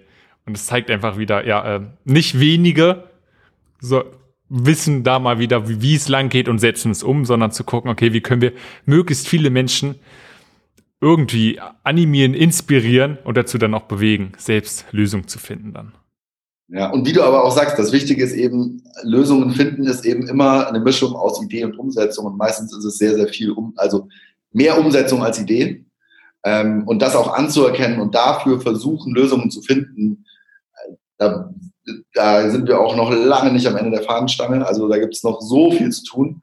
Und das merken wir auch jetzt bei der Umsetzung, bei diesem Umsetzungsprogramm, wenn es in die Arbeit mit den, mit den Partnern geht, mit den Ministerien, wenn die Lösungen dann wirklich sozusagen integriert werden sollen mit APIs an Government-Systeme. Also da sind wahnsinnig viele Herausforderungen noch zu bewältigen. Aber zum, schon alleine der Versuch lohnt sich. Und klar, wenn wir das nochmal machen können zu einem anderen Thema, dann wird es besser laufen. Und wenn wir es dann nochmal machen, wird es noch besser laufen und wir werden da kontinuierlich mehr lernen. Ähm, aber schon alleine diesen, diesen wahnsinnig ambitionierten Versuch gestartet zu haben und zu sehen, dass es in allen Ecken der Gesellschaft Leute gibt, die genauso ticken und die das auch wollen. In Ministerien, in Stiftungen, in Family Offices, in, äh, in leitenden Positionen in der Regierung. Also es gibt Leute, die bereit sind, sozusagen diesen, auch diesen bisschen experimentelleren Weg zu gehen und da was und da was auszuprobieren, um zu um rauszufinden, wie kann wie kann Problemlösung auch anders funktionieren. Ähm, und, äh, und und das das ist das stimmt mich ein bisschen zuversichtlich auf jeden Fall ähm, für die Zukunft, dass wir es doch vielleicht noch irgendwie gerockt kriegen, das, das, das Ruder rumzureißen, auch wenn es oft so aussieht. Gibt es irgendwas, wo du sagst, das hättest du gerne gewusst, bevor es mit Wir vs. Weiß losgeht. Wenn du sagst, so am Sonntag davor, als du alles so langsam begonnen habt, Gibt es irgendwas, wo du gesagt hast, hey, das wäre wirklich gut und wertvoll gewesen, hättest du schon vorher gewusst? Wie viele Leute kommen? Am Mittwochmittag habe ich noch gibt so gibt, gibt so einen Slack-Chat, wo ich so wo ich so wo ich so sage, wo so sagt, also wenn es mehr als 1000 Teilnehmer werden, dann wird es, also weil wir waren für die ganzen Prozesse verantwortlich, dann wird es richtig schwierig mit den Prozessen. Wie sollen wir die den einzelnen Themen und einzelnen Lösungen zuordnen? Wie sollen die sich in Teams zusammenfinden? So, und von Mittwochmittag bis fucking Freitag mussten wir uns dafür eine Lösung, also da hätte jede zusätzliche Stunde hätte uns geholfen. Und man muss ja auch harterweise sagen, wir haben von Freitagabend, als wir angefangen haben, Leute bei Slack zu onboarden, bis es dann Samstagmorgen so richtig losging, haben wir, glaube ich, äh, Ende fast 15.000 Leute verloren. Also wir hatten 42.000 Anmeldungen und 28.000 haben dann wirklich aktiv mitgemacht, zumindest für uns sichtbar. Man gibt immer noch eine Dunkelziffer. Aber viele auch, und ich kenne selber sogar auch viele, die gesagt haben, so, hey, ich habe mich angemeldet, und ich hatte mega Bock, aber dann, ah, und dann bin ich da rausgeflogen, dann konnte ich mich bei Slack anmelden und dann war es schon ein und Nacht, dann bin ich ins Bett gegangen. Und als ich am nächsten Morgen um elf aufgewacht bin, hatte ich dann kein Team und dann wusste ich auch nicht mehr und dann, ach, und ist auch normal. Aber es war trotzdem schade, es hat mir trotzdem wehgetan. Äh, und ich hätte es natürlich gerne besser gemacht. Ähm, also, also ich glaube, keiner von uns hat auch nur annähernd äh, damit gerechnet, dass ein, irgendwas in der Nähe dieser Zahl stattfindet. Also 20.000 war so sowas, was ganz weit weg, voll, nee, 10.000 war sowas, was ganz weit weg und vollkommen absurd war. So, und am Ende waren es dann irgendwie über 30.000 mit den ganzen Coaches und Mentoren. Das war schon, das war schon sehr, sehr äh, krass. Hm. Gibt es irgendwas, wenn du sagst, wie du zukünftige Programme, Projekte, also irgendwas, und heißt nicht einen Hackathon, sondern irgendwie, ich sag mal, Art von Accelerator, die Art und Weise, wie du halt Programm machst. Gibt es irgendwas, was du davon mitnimmst für die nächsten? Äh, ja, viel auf jeden Fall. Äh, da nehme ich schon viel mit. Ähm, also zum einen Ambition. Also ich glaube, wie, wie, groß, wie groß kann man was machen? Ähm, skalierbare Prozesse, was, also was es bedeutet, skalierbare Prozesse zu bauen. Das war ein riesen, riesen Crashkurs da drin. Ähm, äh, und, äh, und, und den Wert, den un, unglaublichen Wert von, von Community und von Mentoren äh, die sozusagen aus Eigenantrieb da bereit sind, äh, äh, Teams zu helfen. Ähm, die haben auch, also die haben uns, die Mentoren haben uns so oft äh, den Allerwertesten gerettet mit ihrer krassen Arbeit und, ähm, und auch, also so dieses, diese Wertschätzung von Zusammenarbeit und Förder, also weißt du, Förderpartner, Mentoren, so dieses sich darauf verlassen, dass aus der Community auch viel selbst gelöst werden kann. Dass man nicht immer alles für die Leute lösen muss. Also ich glaube, dass hat auch viel wieder mit den skalierbaren Prozessen zu tun. Aber ich glaube, da, das war schon Wahnsinn zu sehen, dass dann da plötzlich Freitagabend, als die, also hatten wir 180 Themen oder Challenge-Channel auf Slack. Und in 180 Challenge-Channels waren Mentoren unterwegs, die den Leuten den, da waren dann teilweise in einem so Challenge-Channel, musst du dir vorstellen, 1000 Leute drin.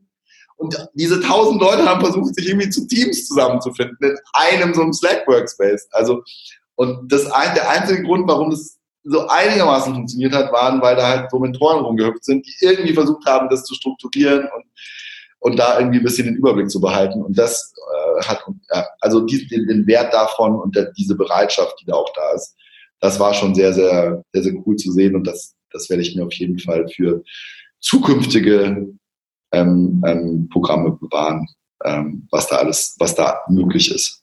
Ja. Also was für mich da auch mal sichtbar wird, so ein bisschen auch Vertrauen zu haben auf die Selbstorganisationsfähigkeit von Leuten, die wirklich was bewegen wollen. Dass man nicht nur sagen muss, wir, wir wissen jetzt genau, wie es ist. Klar wäre es schon gut, äh, wenn man einen gewissen Rahmen, gewissen Kontext geben kann und gewisse Strukturen einfach dafür angelegt sind aber trotzdem Vertrauen zu haben, ja, ähm, wenn Leute wirklich was bewegen wollen, dann schaffen die ganz schön viel selbst.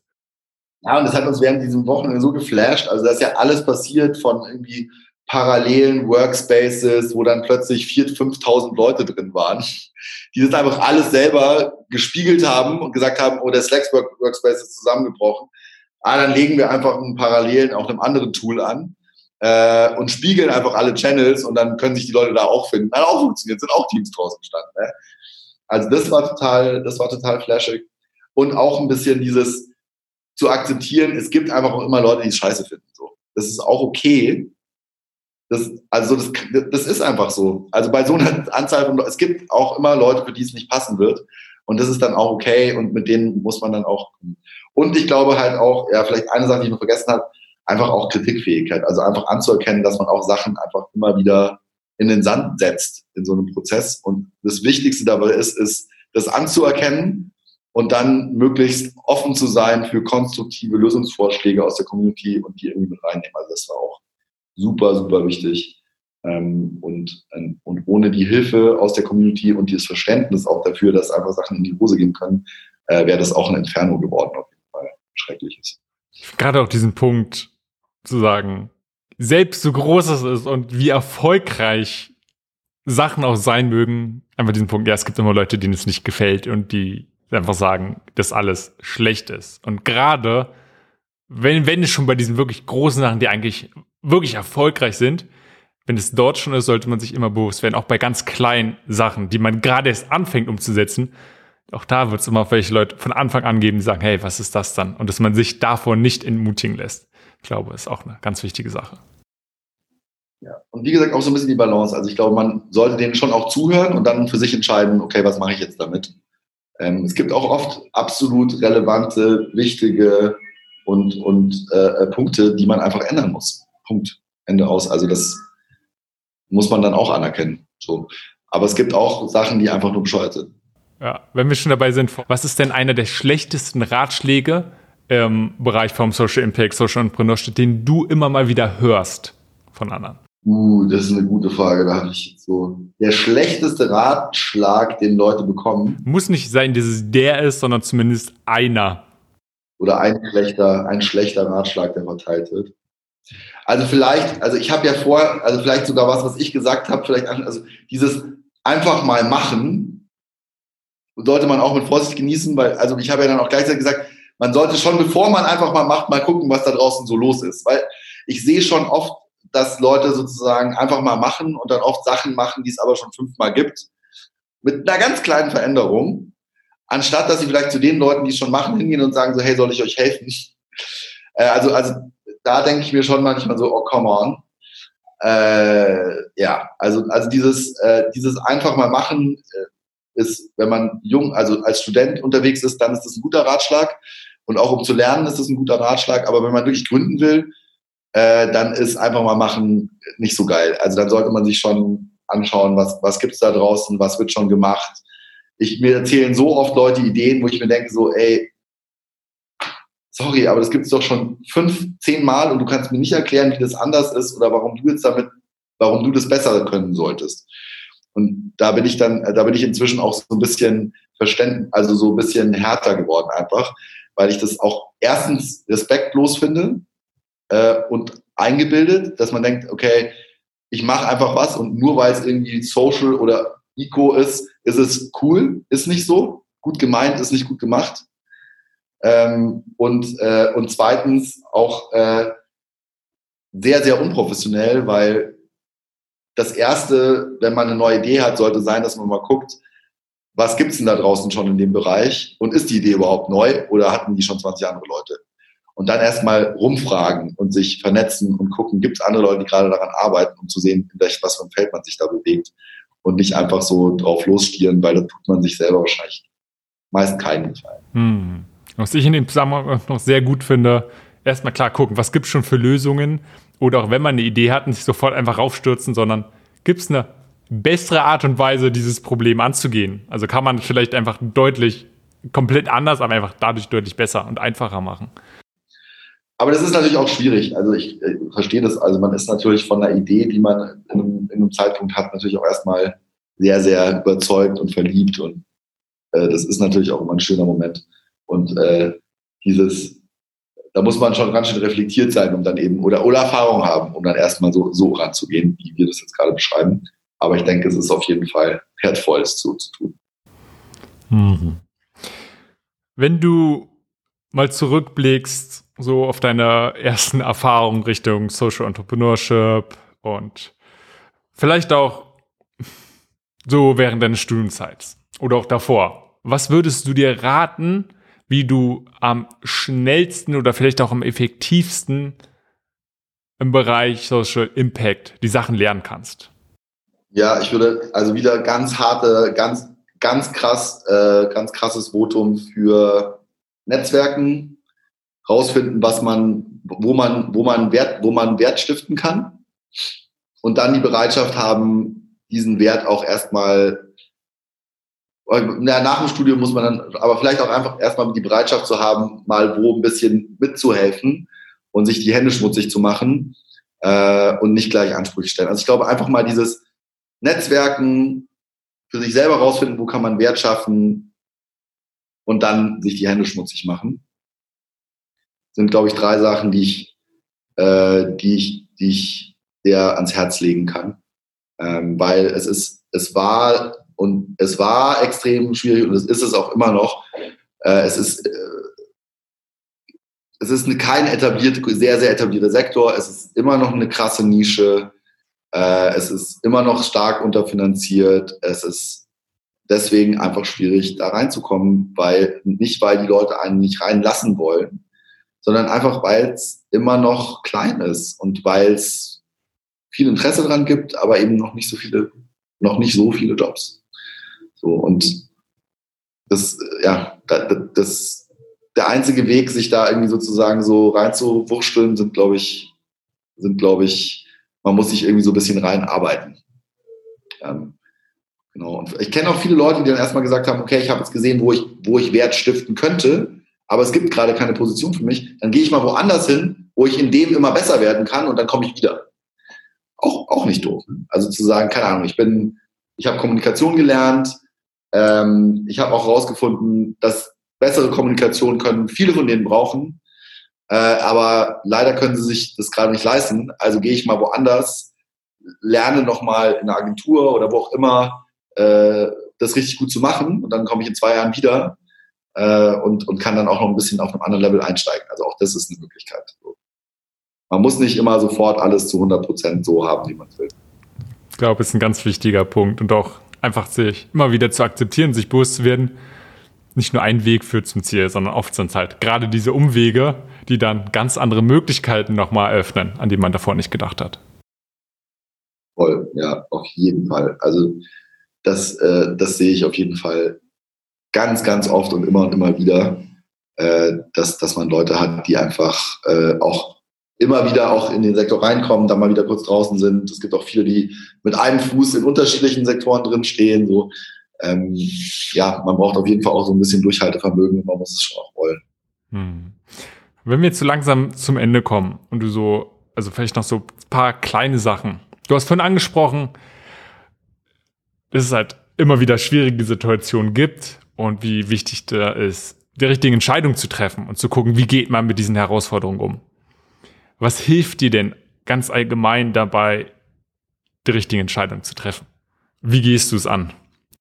Uh. Was wäre denn sowas für dich? Was ist denn für dich was, was dir, was dir hilft, eine gute Entscheidung zu treffen? Ich denke gerade so ein bisschen.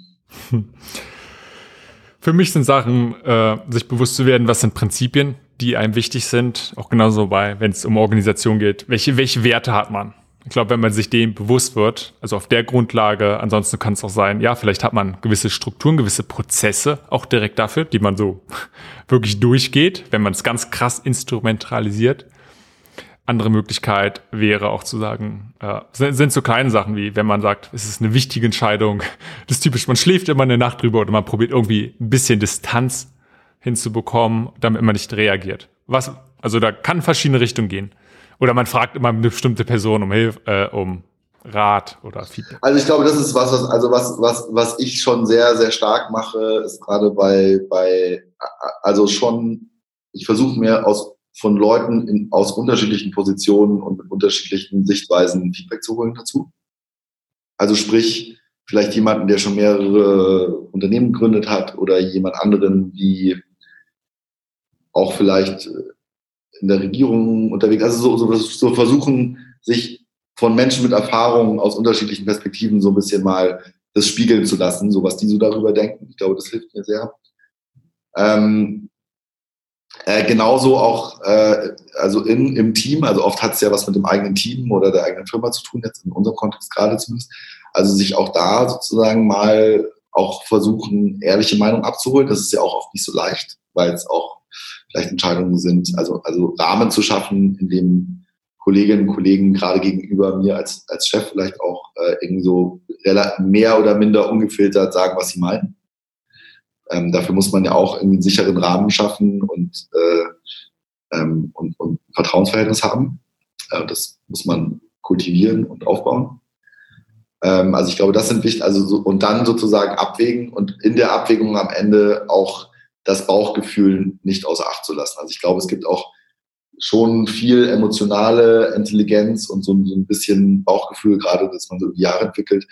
Und man sollte das natürlich immer kontextualisieren. Also ich bin kein impulsiver Mensch, aber, ähm, aber Bauchgefühl ist schon was, was auch, was auch Relevanz hat und Berechtigung hat. Und ich habe in meiner Karriere oft Entscheidungen gegen mein Bauchgefühl getroffen, die ich bereut habe. Ähm, so, also und ich glaube, da, ja, umso mehr Erfahrung man sammelt, umso ein besseres Bauchgefühl kriegt man. Da habe ich sicherlich auch noch einen weiten Weg zu gehen, so, aber, ähm, aber das, dem zumindest eine Relevanz zuzusprechen. Ähm, das ist, denke ich mal, wichtig.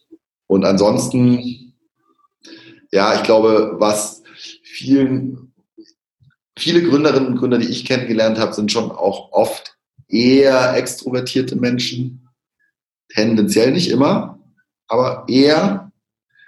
Und extrovertierte Menschen haben leider die schlechte Eigenschaft, gefallen zu wollen auch. Und harte Entscheidungen haben eben oft auch damit zu tun, dass es halt vielen anderen Leuten nicht gefällt. Und das äh, ist auf jeden Fall was, was nicht einfach ist. Ähm, und, und gute Entscheidungen sind leider auch manchmal welche, die, die vielleicht im ersten Moment irgendwie auch nicht so viele, manchmal nicht nur Fans finden, sagen wir mal. So. Und das ist vielleicht noch eine Sache, die, ja, die man auch, glaube ich, immer mehr lernt. Man soll es auch nicht übertreiben. Also wenn jede Entscheidung von allen gehasst wird, dann macht man auch irgendwas falsch.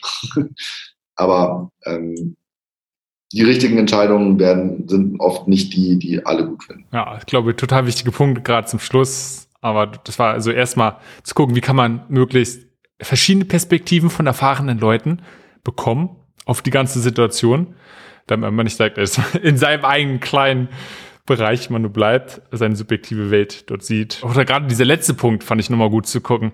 Wie kann man sich bewusst werden, von welchen Sachen wird, die Beschei äh, wird diese Entscheidung denn beeinflusst? Und wenn einfach dieses große Drang dafür da ist, zu gucken, äh, wie man da steht, dass man anderen gefällt, dann wird es ziemlich sicher die eigene Entscheidung ziemlich oft beeinflussen. Und das alleine, wenn man sich dem bewusst wird, kann man es dann vielleicht schaffen oder zumindest probieren, ähm, damit besser umzugehen und vielleicht dann am Ende bessere Entscheidungen zu treffen. Gilt übrigens genauso für Entscheidungen im, im Privatleben. Also ich glaube, es ist relativ ähnlich. Ja.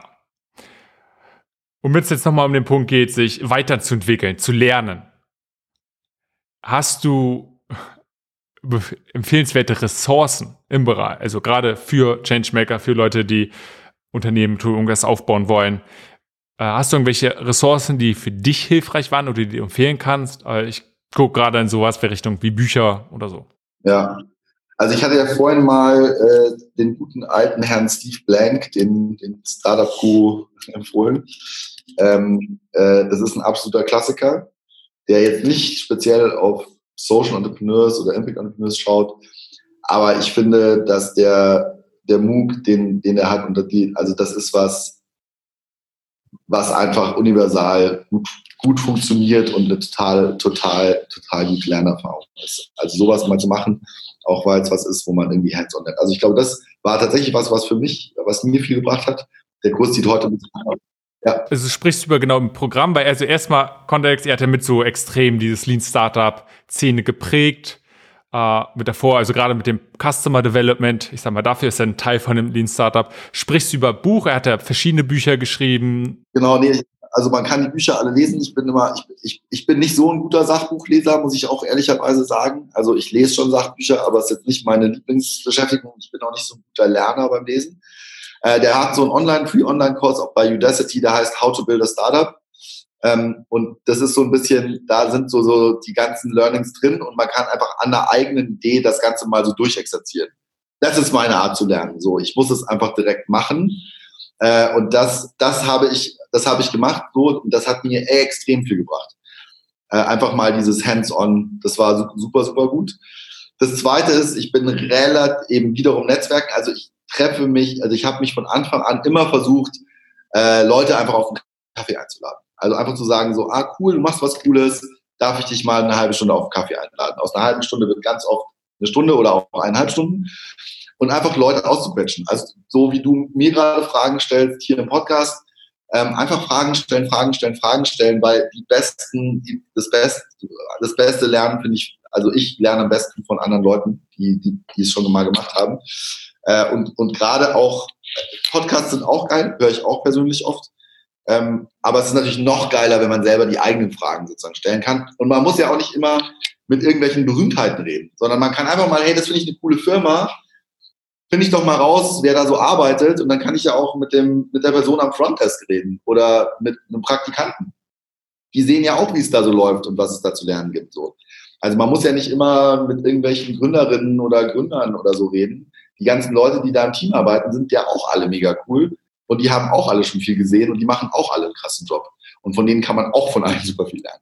Also ich glaube, das ist immer so eine Strategie von mir gewesen, dass ich relativ haltlos äh, äh, ähm, das mache. Und ich versuche auch persönlich so immer jede Woche Zeit dafür einzuräumen, irgendwie auf irgendeine Art und Weise sozusagen so ein bisschen zurückzuteilen, wie jetzt vielleicht auch über diesen Podcast, aber auch einfach mal mit Leuten Kaffee trinken zu gehen. Klar, wird nicht einfacher, aber weil man einfach viel zu tun hat, aber, aber de facto trotzdem auch immer Zeit nochmal für meine Member zu haben oder beim Kaffee mit Membern einfach zu quatschen. Ähm, also das, das halte ich, ist für, sind für mich so die, die wertvollsten Wege, so mich fortzubilden. Ähm, Bücher, wie gesagt, da bin ich, äh, ja, ich lese auch, ich lese halt jetzt natürlich auch irgendwie Managementliteratur und so, um mich ein bisschen weiterzubilden. Aber ich stelle immer wieder fest, dass ich persönlich für Bücher und so, ich lese es dann, dann weiß ich's, aber ah, so richtig viel hängen bleibt nicht bei mir. Deswegen bin ich eher so Podcast-Hörer und ich äh, höre tatsächlich auch sehr gerne Podcasts aus sehr anderen Bereichen. Ähm, das heißt, äh, ich, ich höre mir jetzt weniger ich, äh, ich, ich äh, ja, warte, lass mich mal kurz nachdenken. Es gibt zum Beispiel den How, How It's Made, nein, die heißt, ähm, ah ja, How, genau, How I Built It, sind eigentlich nur klassische Entrepreneurs. Äh, sowas finde ich immer cool. Also ich, weil ich rede ja eh die ganze Zeit mit Social Entrepreneurs, ich muss mir nicht auch noch Podcasts über die anhören. Also dein Podcast in allen Ehren, ich finde es mega cool. Aber wie gesagt, ich weiß ja, wen du schon so alle, mit wem du allen gesprochen hast. So, ich habe auch schon eine oft so oft mit denen gesprochen, so ich musste nicht auch, ich will eher meinen Kopf in eine andere Richtung so ein bisschen aufmachen. Ne? Also das, das sind eher so Dinge, die, die, äh, ähm, die ich mir anschaue. Und dann bin ich eher so sehr problemorientiert. Das heißt, wenn ich ein spezielles Problem habe, dann versuche ich mich da sozusagen durch alle Foren durchzulesen äh, und mich da so reinzulegen, weil dann habe ich so eine ganz konkrete Motivation. Deswegen habe ich, ich habe jetzt nicht so diese standardmäßigen äh, Publikationen, die ich sozusagen, so meine Go-To-Blogs oder meine Go-To ähm, äh, Podcasts, sondern ich habe eher so, äh, es, gibt, es gibt ein Problem, das ich gerade habe, also weiß ich nicht, gerade war es irgendwie, ähm, wie genau, wie, wie finde ich den richtigen, das richtige Mentoren-Matching? Und dann grabe ich mich da rein, lese alle vor und versuche mir da ein Bild drüber zu machen und äh, überlege, wer sind Leute, die es irgendwie drauf haben und dann rufe ich die an und, und hoffe, dass die eine halbe Stunde für mich haben. Und glücklicherweise habe ich inzwischen halt so ein großes Netzwerk, dass ich meistens Leute finde und meistens sie davon zu überzeugen kann, dass sie eine halbe Stunde für mich haben, um mir das zu erklären. Das ist vielleicht ein Teil Faulheit, weil ich dann sozusagen halt einfach mir von jemand anders erklären lasse, der vielleicht ein Buch schon gelesen hat. Einfach so, weil es nicht so mein, also weil ich dann so bin. Genau. Und äh, ja, das, das ist es eher. Deswegen bin ich da nicht so der gute Ratgeber, wenn es darum geht, so was sind so, ja, äh, die richtigen Bücher zu lesen. Das habe ich so. Hab ich nicht so aber voll interessant, finde ich, finde ich sehr, sehr wertvoll, weil du bist ja nicht der Einzige, den es so geht, sondern klar, manche mögen es und lesen ganz viele Bücher, andere, denen geht's genauso wie dir. Und dann zu gucken, wie gehst du damit um? Zu sagen, ja, du stürzt dich auf Podcast und auch da vielleicht wieder spezifischer und einfach, was jetzt wieder so sich einfach durchzieht, ist dieses Netzwerk.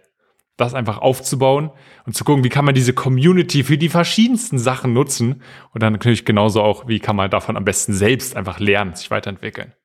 Ja, auf jeden Fall. Und es ist auch total lustig, weil ich lese eigentlich total viel, bloß halt keine Sachbücher. Ich lese halt mega viel Science-Fiction-Bücher und ich lese super viel Historienromane und äh, keine Ahnung, ich habe jedes Pulitzer-Preis der letzten zehn Jahre gelesen. Aber irgendwie, wenn ich ein Sachbuch aufschlage, dann muss ich mich da schon echt durchkämpfen.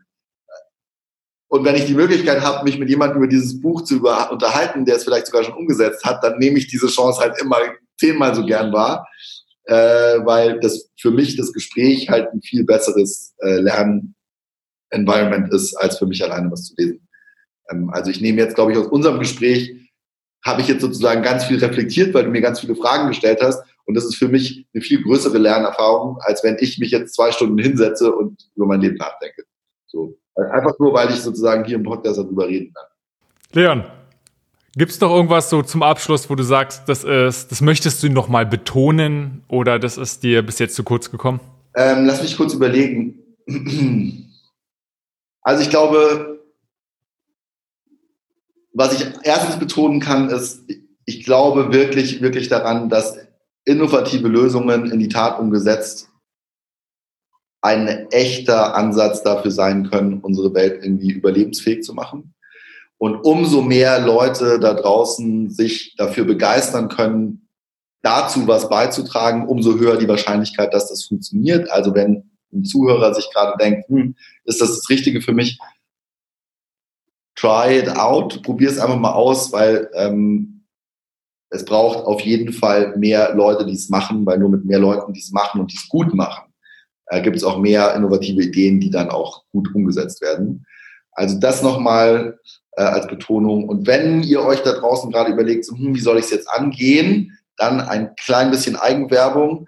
Ähm, es gibt gerade von unserem, also vom Impact Hub Global Network, äh, eine umsonst Online-Membership. Das heißt, man kann sich total easy online www.impacthub.net äh, äh, kann man bei uns sozusagen digitaler Community-Member werden, kostet auf jeden Fall mal für ein Jahr lang gar nichts äh, und mal sich so das ein bisschen angucken. Äh, und dann natürlich auch mal bei uns in Berlin oder in einem der anderen Hubs in Deutschland vorbeikommen, ähm, sich das anschauen und einfach mal reinschnuppern, weil wie gesagt, Netzwerk ist aus meiner Sicht alles. Die Leute kennenlernen und mit denen reden ist alles. Und ob man das erstmal digital nur tut und dann eben im zweiten Schritt vielleicht auch mal, wenn wir das dann mal wieder dürfen, auch zu einer Veranstaltung geht, ähm, dann, dann ist das, glaube ich, der, der erste Schritt. Ähm, inspiriert sein sind die Leute, die hier zuhören, zu einem gewissen Ausmaß wahrscheinlich schon, weil irgendwie fanden sie den Podcast und den Titel ja, interessant. Also irgendwie gibt es schon Connect. Aber wenn ihr jetzt mal einen Schritt weiter gehen wollt in diesem Dreisatz Inspire, Connect, dann, dann ist es vielleicht dieses Umsonst-Membership ein ganz guter Weg, sich zu connecten. Und dann könnt ihr mal entscheiden, ob ihr nochmal den dritten Schritt gehen wollt und vielleicht selber was starten oder bei jemand anderem ins Team mit reingehen, um, um zu helfen und wirklich hands-on Fitting zu machen. Okay, voll gut. Also dann nochmal ganz klaren Call to Action. Will sich jeder alle kostenlos anmelden für die Mitgliedschaft beim impacthub.net. Dort einfach anmelden, da sollte man alle Informationen finden. Ansonsten, wer mehr über euch, dieses Impact Hub Berlin, da ist es berlin.impacthub.net. Die Internetseite äh, sind getrennte. Da kann man mehr informieren, was ihr so alles macht in Berlin. Ansonsten kann man euch sicherlich googeln und findet euch dann auch bei Social Media Kanälen. Leon, vielen Dank. Hat Spaß gemacht. Äh, danke für die Einblicke äh, in deine Arbeit, in deine Welt. Vielen Dank, hat Spaß gemacht. Ja, bis bald, vielleicht in einem Jahr mal wieder. Das war Changemaker. Links zu erwähnten Ressourcen dieser Folge findest du in den Shownotes oder unter www.changemakerpodcast.de. Falls du diesen Podcast noch nicht abonniert hast, hole dies jetzt unbedingt nach, damit du keine Folge verpasst. Bis zur nächsten Folge.